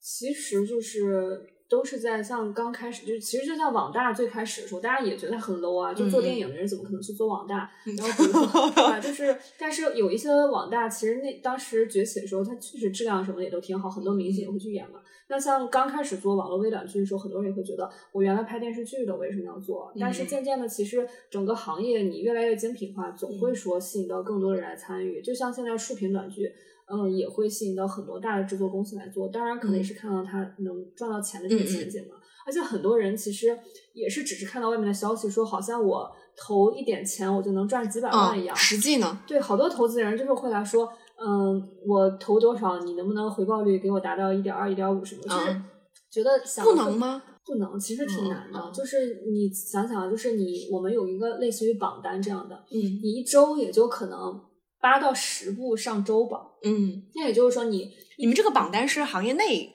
看的吗？行业内整理的 OK 嗯然后就是会每周都会更新，可能本周的榜单消耗量多少量是多嗯少。那你想，就是现在横店每天都有几百部小就是小小程序剧在开拍，嗯那你一周才能上榜七八，你相当于只有这七八部才能分到说什么呃平台平台消耗几千万，可能制作方赚几百万，这还是很少。而且很多人可能我拍十部，可能火一部，其实也差不多，就是嗯，可能没有想象当中的那么火，或者就是你如果是爆款团队，你可以，只是说你如果想新入局，觉得这个。呃，行业很好，或者是说，不是觉得这个门门类很好，你想，其实还是挺难的，要慎重。而且很多我们投资人确实就是投了几部之后没有没有大火的，可能嗯就是觉得也没有想象当中赚了这么多，他们可能会觉得那我还不如去留着做网大，或者是留着去做网剧这种的，因为至少它还能算一个作品吧，嗯对吧？方便了解一下你说的这个投资人具体是什么什么类型的？从大到小都有啊，从那种说什么我要几百万、几千万，你帮我做一家平台的，嗯到那种就是个人，就是说，哎，我正好手头上有十万块钱空闲，你嗯投进去看看吧，就是可可大可小。嗯而且现在小程序因为它周期比较短，然后就是投资又比较低嘛，嗯任何人都能当出品方，就是嗯很多演员呀、导演呀，谁有点小钱对钱，啊，就是说我也拿出个二十万、三十万，我们自己人搞搞理财产品。对啊，就是现在大家都是说，就感觉谁还没有个二十万呢，对吧？我们我们俩攒一攒，就是那种感觉。现在就是很多，基本上，所以你就看到好多就是我们合作过小程序演员，或者是就是小程序剧演员、副导演、嗯小程序剧灯光师、小程序剧什么就是道具师或者之类的，他现在都挂出品人、嗯什么制片人，因为每个人都能做这个，只要你在横店有这些资源嘛。嗯，我我看到的数据是说，现在一个月全国大概就会上线三百到四百部小程序剧，这个数字你觉得是差不多的吗？差不多，那相当于每天都有十几部，对都不止。我这个这个数量听上去已经很饱和了耶。对你就像在横店每天开机的都有几百部，嗯，所以那你比如说，肯定有一些行业神话嘛，就是他赚的超多的那种。但比如说你说不赚钱赔，我能了解一下大面上，比如说我拍了十部，有一部赚钱或者一部爆了，那剩下那九部它大概是一个什么样的水平？比如说我投资三十万，那它大概会回本到什么程度呢？就一分不回，一分不回，因为你相当于这个拍了，你分不出分不出来啊，就是没投出来。没有平台要是吗？有平台要啊，就是比如说有一些平台它会就是呃不给保底，就是它也收，嗯。然后就是最惨的就是可能我三家平台都是说我们不保底，我就是要看看跑跑量，嗯，然后可能最后可能跑了个什么多少钱，几百块钱几十块钱对对对，嗯。然后或者是也有那种就是比如说有一些。嗯，拍的就是比较一般，但是嗯。可能有一到两家平台要，可能这两家平台一共给了四万，嗯。那你相当于我投入三十万赚了四万，哎，但是不是可以这样嘛？因为我我我我理解下来，比如说我这个片子拍成什么质量是一方面，对吧？嗯。但是比如说我投放一些信息流广告，比如说我投到抖音上面，比如说如果我拍了一部片子，大家都不看好，那我是不是可以再花一点点钱？因为你做个小程序也没有多少钱嘛，几万块钱，我自己做个小程序，然后我自己再花钱去投流，是不是也可以呢？但是投流这个事情就是要消耗非常大的钱和人，因为他们现在好的投手就是说很难，就是你要雇人，然后每嗯天都是精准投流。其实相当于能那些能投出来的好剧，基本上都是花了几千万去投流的。嗯。你如果几千万，而且他那个几千万啊，就几十万拍的，花几千万投流，对，就是要，但是他们比如说能赚回来，比如说我花了七千万去投流，嗯。但我最后可能赚回五千万，就相当于我两千万扔掉了去投流，基本上是这个模式，而且他们会很精准嘛，就是他们会测试，比如说嗯。我们的剧今天、明天要上了，然后可能我今天或者前天平台就会测试，就会在一些用让让一些投手投在一些渠道去投流，看你这个数据好不好。如果嗯这个数据好，它可能正式上线的时候，它就会追加投流。它如果这个效果不好的话，它就基本上就不投了，就及时止损了。然后比如说我们可能有一些剧，第一天可能说跑了三百万，然后你这个跑了三百万是指，消耗量就是那个就是消耗了多少。嗯然后就是比如说这三百，我们会说啊，是不是再追加一下会更好？但他们可能后台就是平台不会完全分享给我们，就是他们可能看到后台的数据是在下落或者怎么样，他们会可能再补一点，嗯追加一点，然后就有点像赌博那种一样，就是我追追加一点儿，然后再在那个精准的时间去投或者怎么嗯样，就他们有一个很精准的投流的算的那种一个数据啊，我们是也不懂。然后就是你要在那个时间去精准投，如果你投对了。你这部剧就火了，经常就是说，他们说一个小程序好与不好是投流很重要。如果你精准投对了，它就能投得好。嗯，因为就我理解啊，就是无论就是被投放的产品形态其实是个小程序剧嘛，但是其实它本质上就是个信息流广告。信息流广告它的逻辑就是我要在什么时间点投什么样的人群，以什么样的内容素材、广告素材去投，嗯对吧？大概。你你其实无非就是说，你可能有一些广告素材，它的投放效果更好，点击率更高，对吧？这个人可能转化付费，其实本质上它还是个广告竞价的逻辑。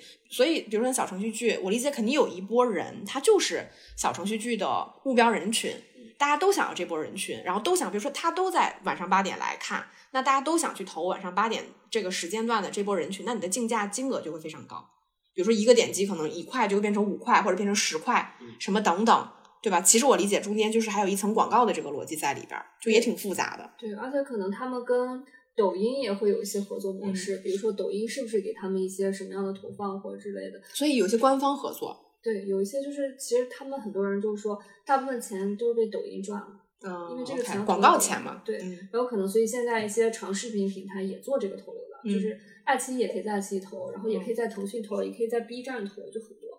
那它投放的模式，其实比如说你投放的爱奇艺或者优酷什么的，它就是支持你去跳转到你第三方的这个小程序里边去。对，嗯，OK，其实是一个模式，嗯，大家都想分这一杯羹嘛，就不能让抖音爸爸把钱都赚了。哎，还有呃哦，对我突然想起来，但我今天看到的就是说，比如说小程序剧，你拍大概比如说三十万的成本，然后你可能投广告又投个一两百万的钱，但是它这一两百万其实并不是说你投进去你有很长的回本周期，相当于就是你在投放广告的过程当中就已经有一些用户他会去点击付费了，对吧？所以你这个钱相当于是一边往里面花，然后一边往里面赚，对对吧？其实将来它是一个滚动的模式，所以很清晰的，嗯呃，平台应该能很清晰的看到这些是什么，嗯但我们可能看不到。所以实际上，比如说你你提到说这家公司它投个几千万到这个广告里面，事实上它并不是真的投了这么多钱。我理解这个东西其实是一个滚动的逻辑嘛。，它就是收收收益了以后，然后它又再投出去嘛。嗯嗯，但是它总消耗量确实是在投流上面消耗了几千万。其实广告的成本，就或者投流的成本远远高于这个小小程序剧本身的制作成本。对，哦、那我想问一下，这个投流的周期大概是在多久呢？比如我这个剧上线了，嗯我要投多久呢？可能如果好的剧的话，它能投流一周两周，可能好的才投一周一周两周。对，它可能就是甚甚至是反正就是不可能投很久。你像比如说有的我们的剧可能就是嗯跑不出来，你一天即死，就是上线当天就宣判你的死亡，OK 啊可能你第二天平台就不会投了，人家就觉得说那我花钱去去投别的不好吗？对，嗯所以就是基本上。我们还有有的时候还讲说，要不要第二天再看看？它不嗯像我们做网大和网剧的时候嘛，你可能就是你续播率什么这些的还可以再去考量，其实这嗯个就没有了。你你最多两天，两天没跑起来，你这个剧就已经知道了，对对吧？就可以及时止损了。但是，比如像你们，你们其实既会投这种短剧啊，竖屏的也会投横屏的嘛。像你们其实比较有经验嘛，你们基本上就是投一下子，你们自己就知道了，对吧？很快就可以及时止损什么的。对我们主要是可能也是从内容上面前期就是想说做到最好的把控，制作上在把控，但后面能不能跑起来，其实这个也没有办法。而且确实我们可能以做横屏剧的经验来说，相对来说可能太精致了，做的这个东西、嗯嗯确实不够下沉。就是总我们有时候在嗯总结也确实、有一些剧就感觉拍的很 low 啊，但是人家怎么就赚几百万几千万？嗯，那你自己做的几部作品里面，你有那种就比如说你觉得它还不错，但是最后数据效果不好，或者是你觉得好像不太好，但是数据最终效果还挺好的那种剧吗？有这种剧，嗯，但是它可能很多因素也有吧。就我们之前其实翻嗯拍过一部，就是那个严佩良和孙艺珍嗯他们嗯拍的那部，就是同样一个小说题材的。然后作为我们当时 去想的话，说，哎，会有一部嗯前车之鉴，人家跑的这么好。同同时，就是用这个剧名，大家可能就是点点击率也会比较高一点。嗯然后我们呢就想说花也花同样的制作，我们制作上肯定能赢过他们嘛，嗯。因为他们更更好的可能是演员这方面，嗯。然后我们可能就花了更高的成本去做了同样一个题，连剧情都一模一样的，因为平台也会觉得说，既然这部剧火了，就像我们那个翻拍的经验一样嘛，你既然嗯比如说这个韩剧火了，那我们就要翻再拍一个，对，嗯，其实我们也是本着这个，其实大家发现小程序也是一样的，就是翻拍基本上都是会阵亡的。我们我们翻拍了以后，哦就是大家会有对比嘛，然后就会说拍的什么不如那一部好，嗯什么演员演技尴尬，拍的什么玩意儿。但是我们自己觉得已经算是我们在拍的里面算很精品的了。嗯但确实可能演技方面啊，以及很多节奏上面不如人家把控的好。嗯但是就是反而是因为这个 IP 可能有点名气，嗯人家也拍火了一把，我们再拍，反正招招到了更多的骂名，还不如那种籍籍无名、没有被人看到的那种。然后你今天发给了我一个叫短剧自习室的这么一个网站，然后我看到上面其实是有一个短剧的榜单，然后也有一些行业的导航。然后我自己其实比较感兴趣的是里面这个行业导航，它里面分了非常多，比如说这个版权方，我现在听下来其实就是一个小说的版权方嘛，对吧？然后有原创剧本，你这个原创剧本具体是指什么？就是编剧工作室或者编剧个人或者一些影视公司他自己能原创的一些嗯，然后还有一个平台方，我们也知道这个分销商和代理商具体是指什么？分销商就是一些其他的平台，嗯。就是比如说像这个版权方，它也不一定都是小说平台嘛，它嗯。可能是所有的就是那个呃小程序剧平台。然后这个分销商和代理商就是比如说其他的一些平台，比如说啊嗯我是可能九州或者一个平台，我这部剧好，嗯。我可以分销给其他的一些别的平台，因为别的平台它也有在做呃分流啊、引流或者投流这些，我可以这部剧卖给很多平台，大家跟我一起跑。嗯。然后，但是呢，我卖出去的这些平台的钱，我就不跟制作方分了，啊因为制作方其实只能分我我平台上赚的钱，嗯，但是可能我还卖了十家，因为我觉得这个内容好，别的家也会来买嘛，就相当于别人也会类似于保底买我的东西，那我可以五万块钱十家发出去，然后你再去做投流，那就相当于我本来一家投流，你现在变十家帮我一起投流，嗯，就会分销出去，你这个产业链真的有点复杂，然后是上线下线，对，真的好复杂，而且我现在听上去就是有很多版权的灰色地带了。对，基本上是我们有有的时候我们会觉得，我们能看到抖音上的这个点击量，或者是说分享量之类的，我们会觉得这部剧其实感觉应该是赚了不少钱。嗯但是呢，呃，我们的平台方会说他们是比如说卖给了卖给了这、这家平台，但是另外那家平台去跑的。分销的量嗯就是不会分给我们，那我们这个无从去考究啊，因为嗯太多了，而且就是马甲号太多了，我们也不知道你是否真的就是一键把这个片子转卖给别的平台了，嗯对吧？那别的平台跟跟他分的钱是他的事情，就跟我们无关了。他只是说，比如说我我三十五万把这个片子卖了，是卖给别的公司，别的公司投。你看现在看到是别的公司在投流，哦，那我们也不知道。所以其实我们最终看到的数据并不是真实透明的，可能我们只看到最后一个说是那个呃，就是回款单或者怎么样的嗯会发给我们。反正就像我今天下午说那个什么皇后娘娘打工的那个不就是吗？嗯，对吧？刷了一堆，其实我也不知道，我不知道这个源头是哪里来的，我也不知道哪一家是正规的。对，反正我就是看到什么就就刷什么。然后除了我们说的这个分销商、代理商，它其实还有个制作方和一个买量渠道嘛。嗯这个买量渠道我理解其实就是一些投流的代理商了，对吧？嗯就是他们会有一些专业的这个人去帮你说我要怎么去投放，怎嗯么花你这笔广告的费用。哎，我我想我想问一下，就是你们现在是怎么界定这个剧它叫爆呢？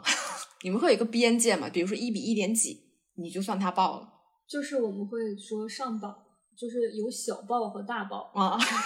小报就是上日榜了，就是我们会有那个一个日榜就是你发我的那个榜单吗？那个是周榜。OK，对，就是一周下去了，嗯就是可能基本上就是分账，类似于过过千万或消耗，就是过七八百万以上、上千万的，它都会上那个上那个榜。就基嗯本上起码你要过五六百万、七八百万吧，你这个我还是没有，你这个五六百万其实是指消耗量消耗量，就是我广告花出去的钱。就是我投流投的钱。OK，嗯嗯，基本上，但是也没有明确界定，就是嗯我们其实也分不清这个榜到底是怎么来的，就嗯基本上它肯定就是当周最火的那些嘛，就是分的，要不然就是分账分的最多，嗯要么就我们也不知道它的就是计算流那个标准是什么，嗯但是它每周都会有这个榜。然后呢，小报就是上日榜。对小报就是日榜就不会被整理到这种表格里面，嗯做成一个大家学习的数据，啊就是不会日榜就是比如说一些小道资源，就是嗯每天从这些比如说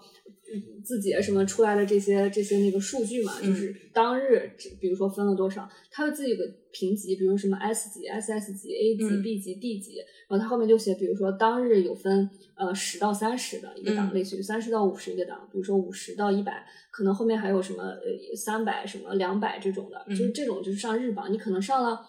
两三天日榜你就下榜了，你这些就上不了周榜了。嗯，最后就是能上周榜的，肯定就是你持续跑了一周，你这一周都在榜上的这种。然后就相当于周榜就就算是一个大爆了呗。对，周榜就算大爆了。然后就是日榜，就是可能就是肯定。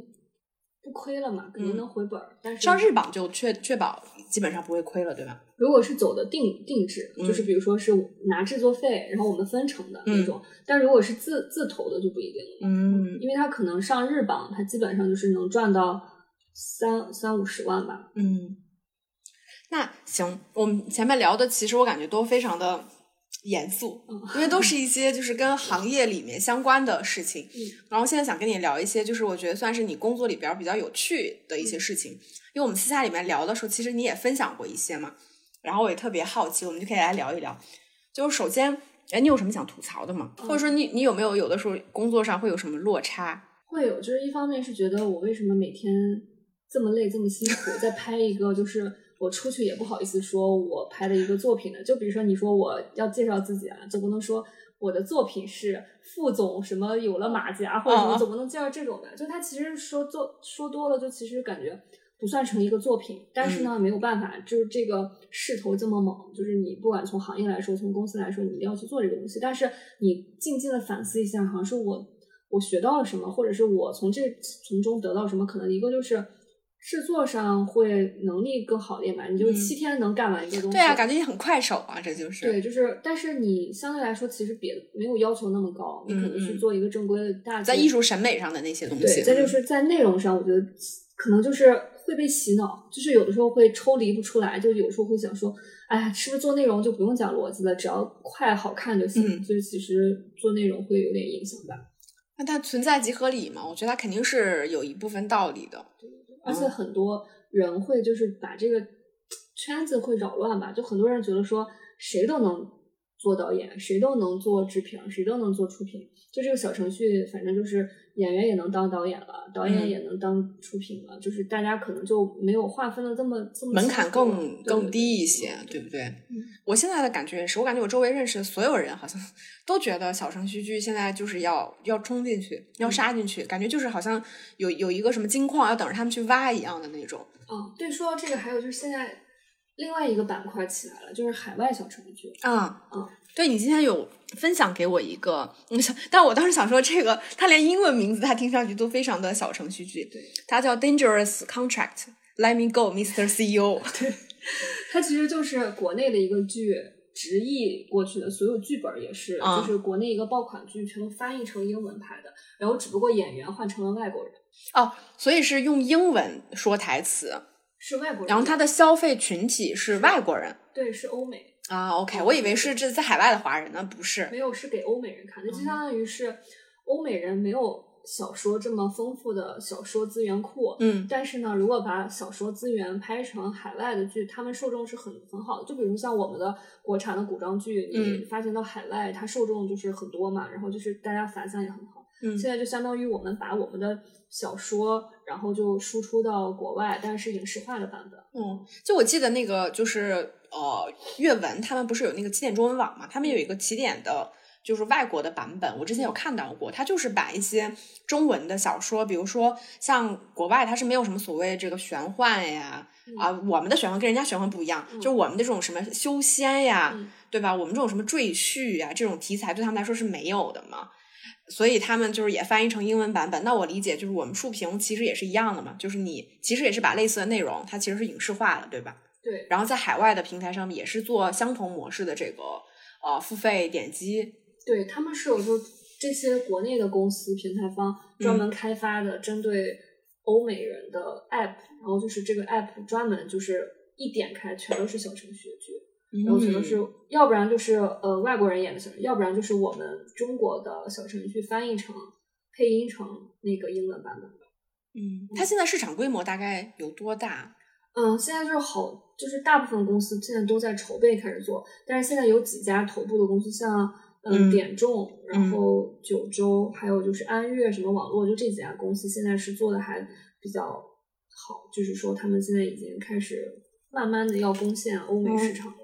因为我们不是也拍了两部嘛，就是嗯外国人的，反正就也遇到了很多问题，啊，就是想听。就是外籍演员，他没有说可以我给你一下干到十二个小时、十八个小时哦这种，他们就有超时费嘛，他们就我一天就干六到八个小时，那你后面相当于我们会给他付超时费啊。他说，但是你也不可能说一直不睡觉，我干十六个小时吧，你再付我超时费，这个钱我不想赚。嗯，然后就会现场就会出现很多什么要给大使馆打电话呀，要找什么？要找救护车呀，嗯。说我们是什么虐待他呀，嗯说我们是机器人，说我们不要命啊，嗯然后就各种反正就是在现场什么倒地昏倒，说他辛苦装的是吧？对装的，就是各种，但他确实是辛苦嘛，就是呃，确实是辛苦对，。但是就是你这样搞，那更拍不完呀。嗯你天天这么搞事情，那我们每天都在耽误时间，对吧？你又是比如说男女主，你你这么搞肯定不行。然后再加上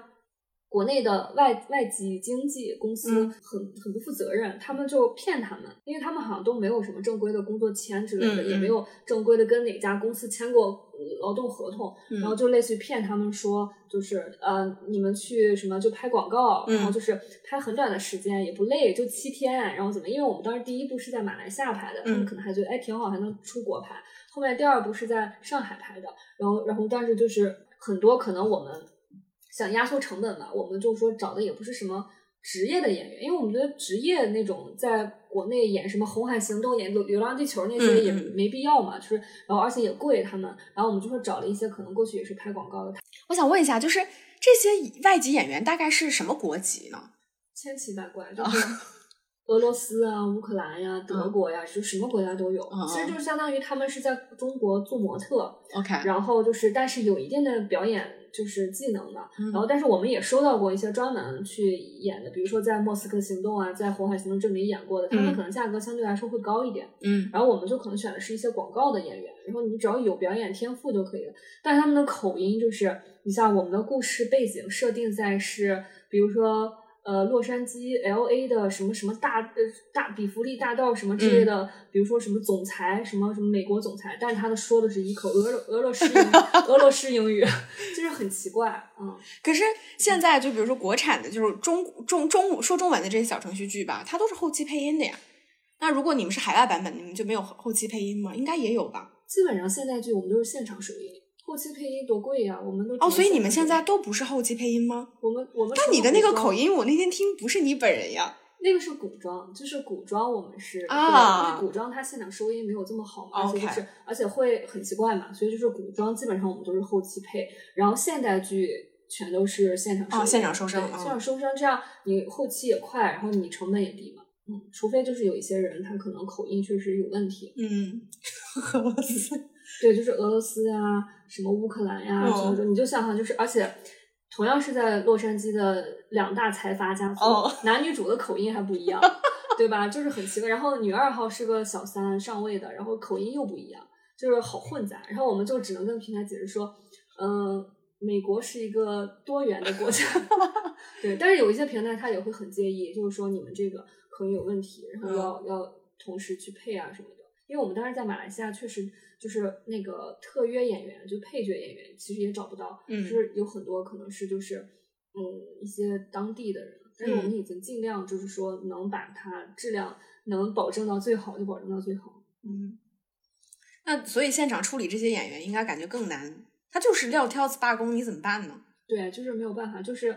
然后一开始呢，前几天我们还是就是很好的安抚，就是说，而且你知道最大的一个困惑，呃，不是，就是最大一个困难就是。所有我们基本上所有的工作人员都是从国内过去的，嗯我们只找了就是当地的一些，比如说嗯场务啊、司机啊，或者是就是呃当地的一些演员副导，就是配合我们找一些群演之类的。嗯那就相当于所有剧组人员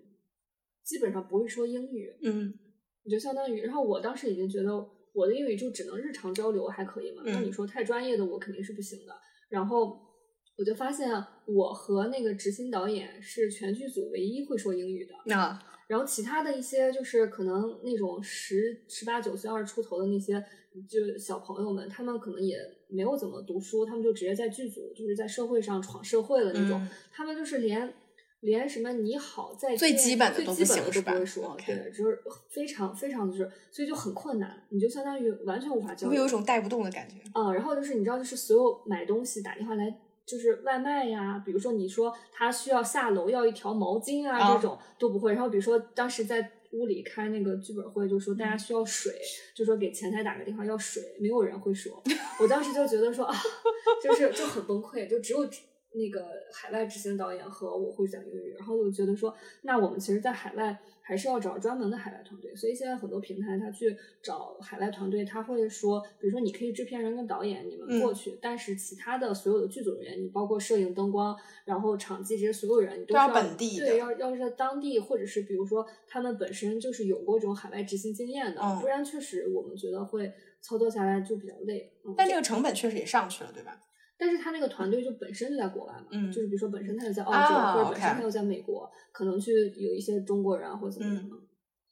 太有意思。所以你是不是拍了这种就是海外版本的，就再也不想去拍了？太累了是吗？还是挺想去拍的，啊就是就是因为觉得拍海外的版本，你质感是会不一样，就你出来确实会有点像说，就是嗯，就你在拍海外电视剧的那种感觉嗯啊、其实就是能学习到的也还挺多。你像国产的，因为它你只能 low，你就嗯越 low、比较流水线了，是吧对对对，？你可能就是国外他他们就是其实有几家拍的其实挺美剧质感的，只不过嗯可能把那种因为美剧里面它更多撕撕逼狗血，你就是那种性爱或者什么你都可以播，而且题材也很多，比如说什么狼人啊，啊什么电锯杀人狂啊，它的限制会小很多。对啊，你枪随便用，对吧？嗯你也不用打码，嗯对吧？你你就是一些比如说近五十度灰的这种竞技画面，嗯它也可以拍。然后你电锯杀人狂这种就是东西，它也可以拍。其实哦题材相对来说就很开放，而且在嗯写剧本的时候还可以写什么，就是什么吸血鬼啊啥，嗯嗯你都能可以写。就相当于说你在创作上就更自由一点。所以现在国产，比如吸血鬼这种题材不能写吗？书评，不太，反正我倒是没见过。不太能写，而且就是没有这个受众。你啊说这个三四线这城市人吸血鬼怎么谁吸血看谁看吸血鬼？上哪给他找斗篷去？对啊，就是而且你吸血鬼他一定得质感好，你才好看。你如果拍一嗯个，对吧？有点什么城堡呀那种，对对对？你如果拍一个外卖员吸血，那也没人看，对吧？就是或者就是那种男频里面有，就是嗯战神体的什么修罗冥王什么这种，他可能多少有的时候会带点技能，就是比如说吸血呀什么的这种。嗯，那我们现在来聊一些趣闻吧。嗯就是那天我们逛街的时候聊到一个话题，特别有意思，就是比如说我们拍那个现代题材的竖屏短剧，它里边儿基本上围绕的都是一些霸道总裁呀、富豪呀、豪门这些。那它其实里边儿就会有，比如说，如果他是一个豪门，他是一个什么霸道总裁，结果他穿着一件 T 恤，你就会觉得很奇怪，对吧？所以里边的演员就需要他们有很多这种名牌。或者是说需要他们在一些什么大的别墅、一些什么庄园，就是但但但这个里边儿应该是，比如说，但你们成本又很低嘛，对吧？这个时候要怎么解决这些问题呢？就是尽量在妆造上，就是给它做的好一点，要么嗯就是，比如说有一些女生的包包，就是嗯可能你有点假 logo 什么，这种也是必必要的啊。嗯然后，然后或者是有一些是我们尽量就是不要带 logo，就是也不让你看出来是真假嘛，嗯就那种。然后就是别墅的话，尽量是找一些比较好的景，但是竖屏它其实画幅就这么多，你也不会带到太，没有什么全景。嗯、对对对，就基本上其实够用就可以。然后像，而且像转场那种外景，也都是贴片儿的一些图，也不会说真正用这个就是这个别嗯墅的顶去或怎么样，顶多就是基本上第一集、第二集会用一些高端的东西，比如嗯说。航拍点儿车队呀、就是这个车子，就是比如说什么保时捷、法拉利啥的，就租个两个小时去拍一拍，然后就这种，基本上就是能看上去高大上一点就可以。嗯但是而且就但是会有一些很搞笑的东西，就比如说那个车牌，它不是嗯不能露出真实车牌嘛？嗯我们就会做道具，就比如说海 A 八个八啊什么比如说金 B 六个六，就全是这种，就是但是你一看就很假，但是但是大家也不会就是忽就忽略去这些嘛。所以说，打个比方，比如说你三十万的成本要拍一部一百集的这个现代题材的剧，那你每集的成本大概是在三千块钱，对吧？嗯基本上钱都用在前二十。对，我就想说这个是不嗯是他投资的比例上，其实大多数的钱就花在就是观众没付费之前吸引你去付费的那个阶段了。对，就是可能钱或者是就是拍摄精良度上，肯定嗯就是起码就是前二十集，就基本上都要前三十集，其实你是基本上是一个很好的。然后可能到六十集之后，你就有一些可能不太讲究的地方也无所谓，嗯因为因为我们经常说一句话。都有人能充钱看到六七十集了，哦你还差这点儿，就是不差这点儿钱了呀，都、嗯都钱已经赚到了，说明。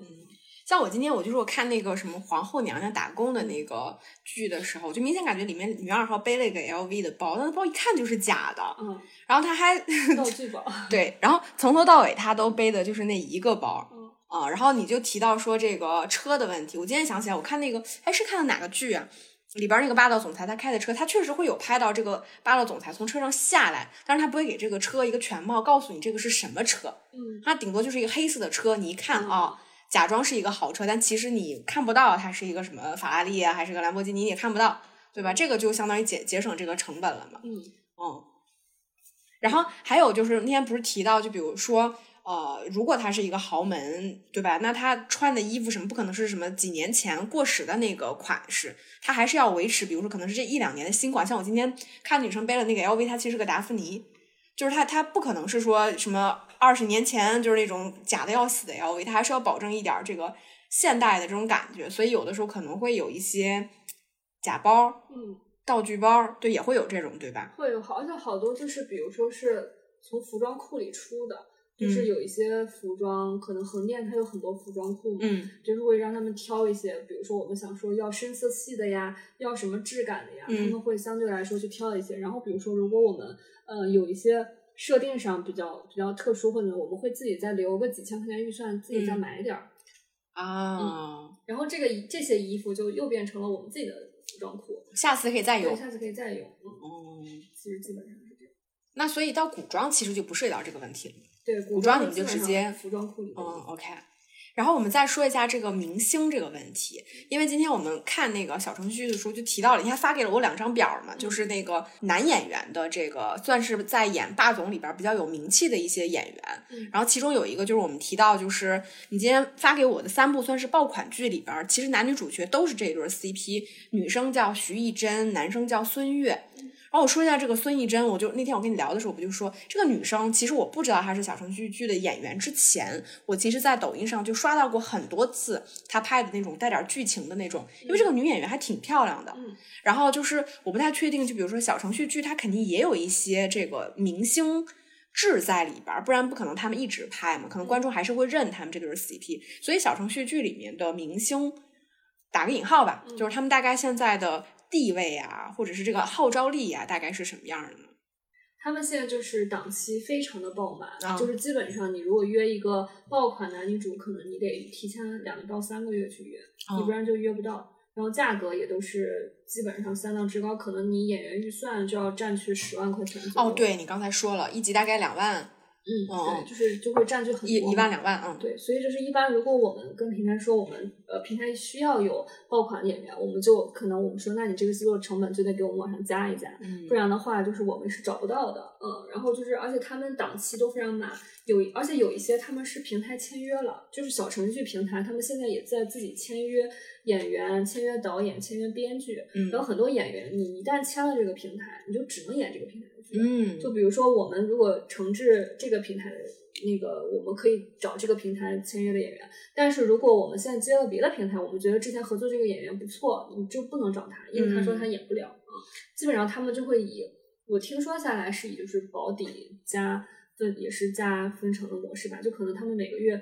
平台给他们保底多少钱，嗯。就相当于发工资一样，就是底薪多少，但是你额外的会给，就是给你安排别的剧，你就可以，比如说你一个月保证要接几部这个平台的，嗯然后另外如果你接的多，可能再给你别的钱。嗯，但他们的名字就是真的是对小程序剧的这个目标用户很有吸引力吗？还是他们的脸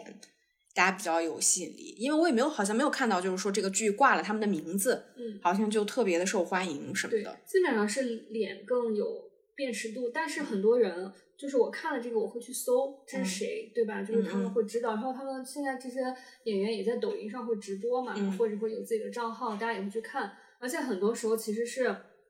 卖资源的人整理的，嗯就是你看我给你今天发的那张图，其实都是卖资源的整理。啊，OK，就是我这个，比如说孙悦的合集九块九打包八部什么的这种，然后哦，你说的卖资源是卖这个资源呀？对，哦、就是卖，因为你看你不是要付费看吗？它可能就十九块九打包几部，九块九打包几部。嗨，哦对，然后是卖这个资源，然后相当于你说这些脸一看大家就知道是谁，嗯反正是我不确定受众知不知道他们的真实名字而已。但是你去搜他们，比如说搜，比如说申浩南作品，下面一定有很多人去、女生去回复，比如说孙艺珍有很多人去关注他，嗯但是可能大部分，比如说不是完全这个受众，他可能就看到这个脸，我会知道。但是下次，比如说我刷到这个脸，我可能也还是会去看。嗯但是作为我们自己行业内的人来说，我们是一定知道这几个爆款男艺术叫什么名字的。嗯原来如此，嗯就是我觉得你相对来说，如果你不去看，你只是平时看到，你不会记得他们的名字，但是嗯你可能下一次刷到这个人，会觉得，哎，我好像之前看过他的剧。嗯好多人可能会是这种感觉。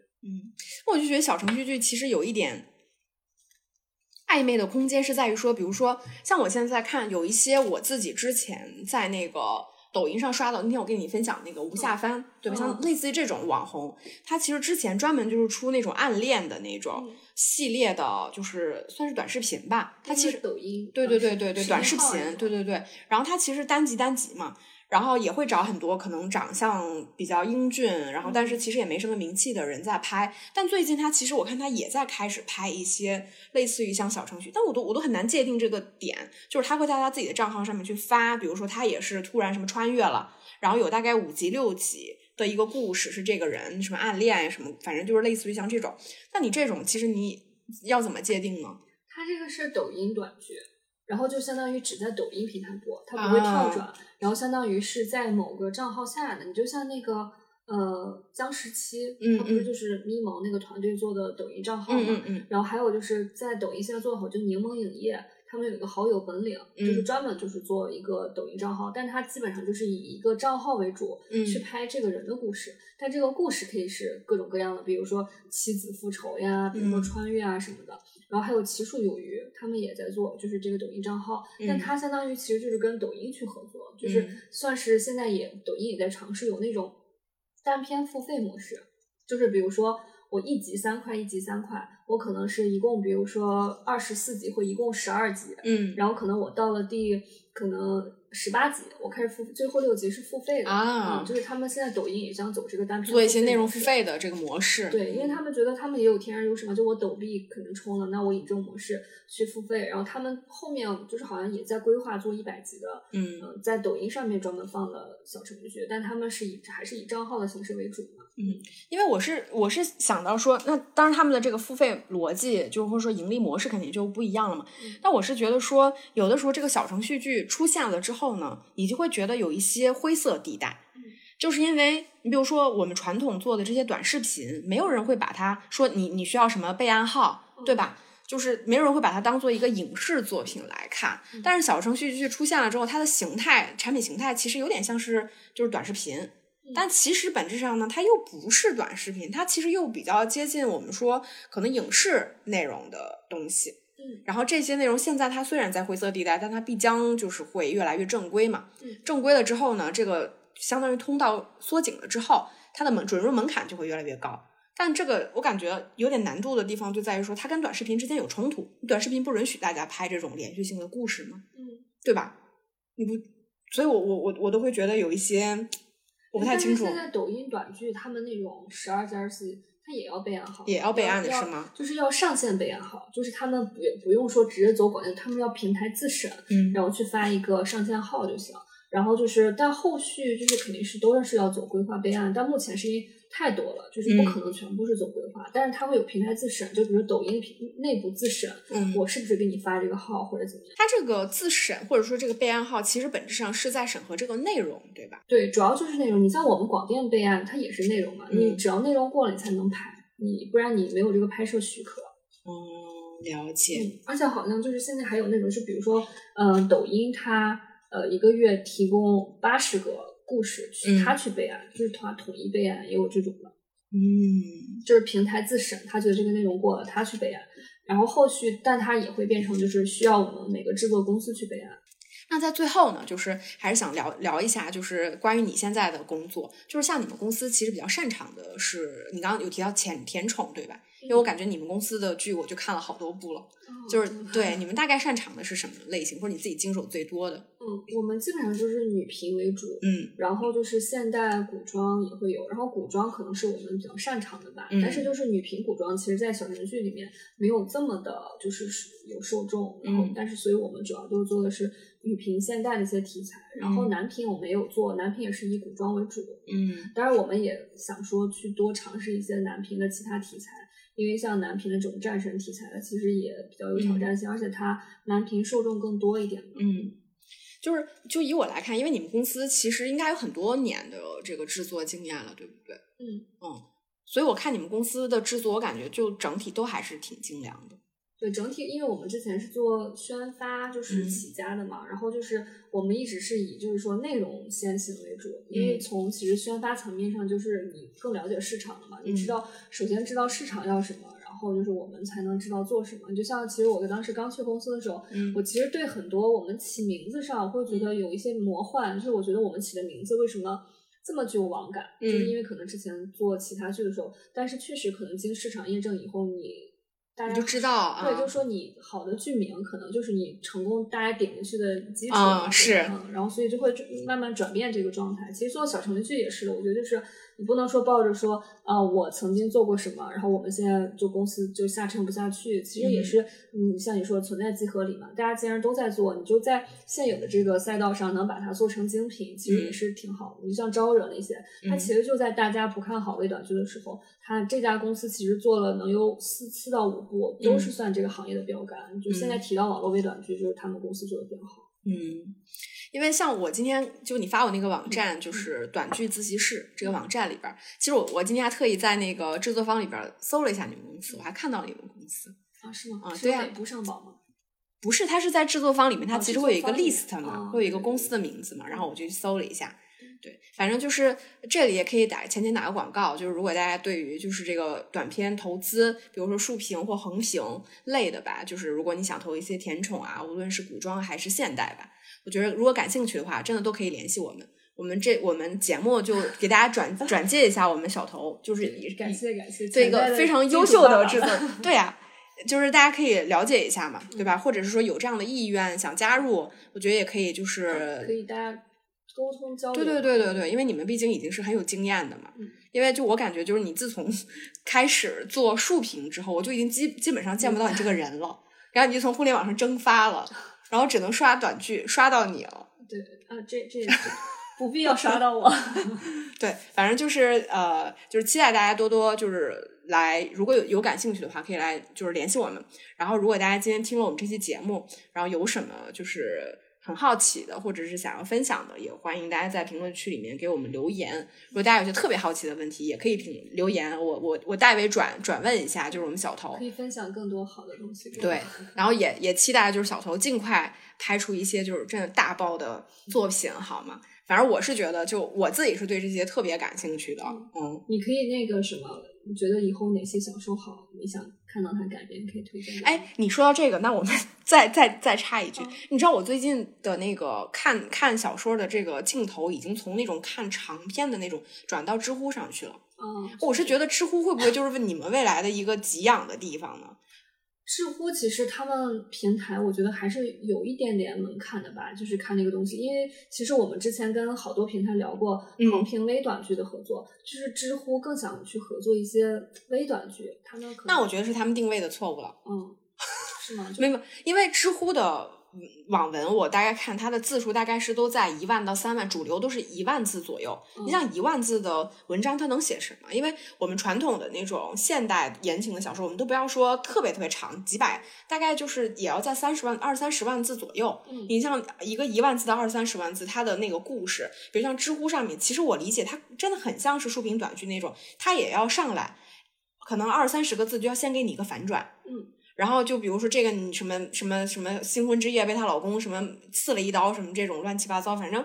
就是他其实也是那种非常快的反转，然后在一万字两万字里面啥都有，各种又要有成长、逆袭、霸总，什么啥也有确。实挺深，但他们可能之前就是合作的时候，可能他们还没有从那个赛道赛道感知到现在小程序可以做，因为它确实好像以短片为主，对，很多内容。体量我们感觉支撑不了，就是嗯两百四十分钟的那种剧的体量。而且我觉得知乎他们那个网文的生产速度啊，应该是远远高于就是传统我们说什么阅文或者是晋江这些就是偏中长篇的小说的生产速度要快很多。我甚至看到很多看多了之后，你就会觉得应该有很多人就是我们说那种类似于像淘宝就是 AI 写的一样批量的，它你你也不管它，它没什么逻辑，它就是一堆元素扔进去，它肯定中间有一些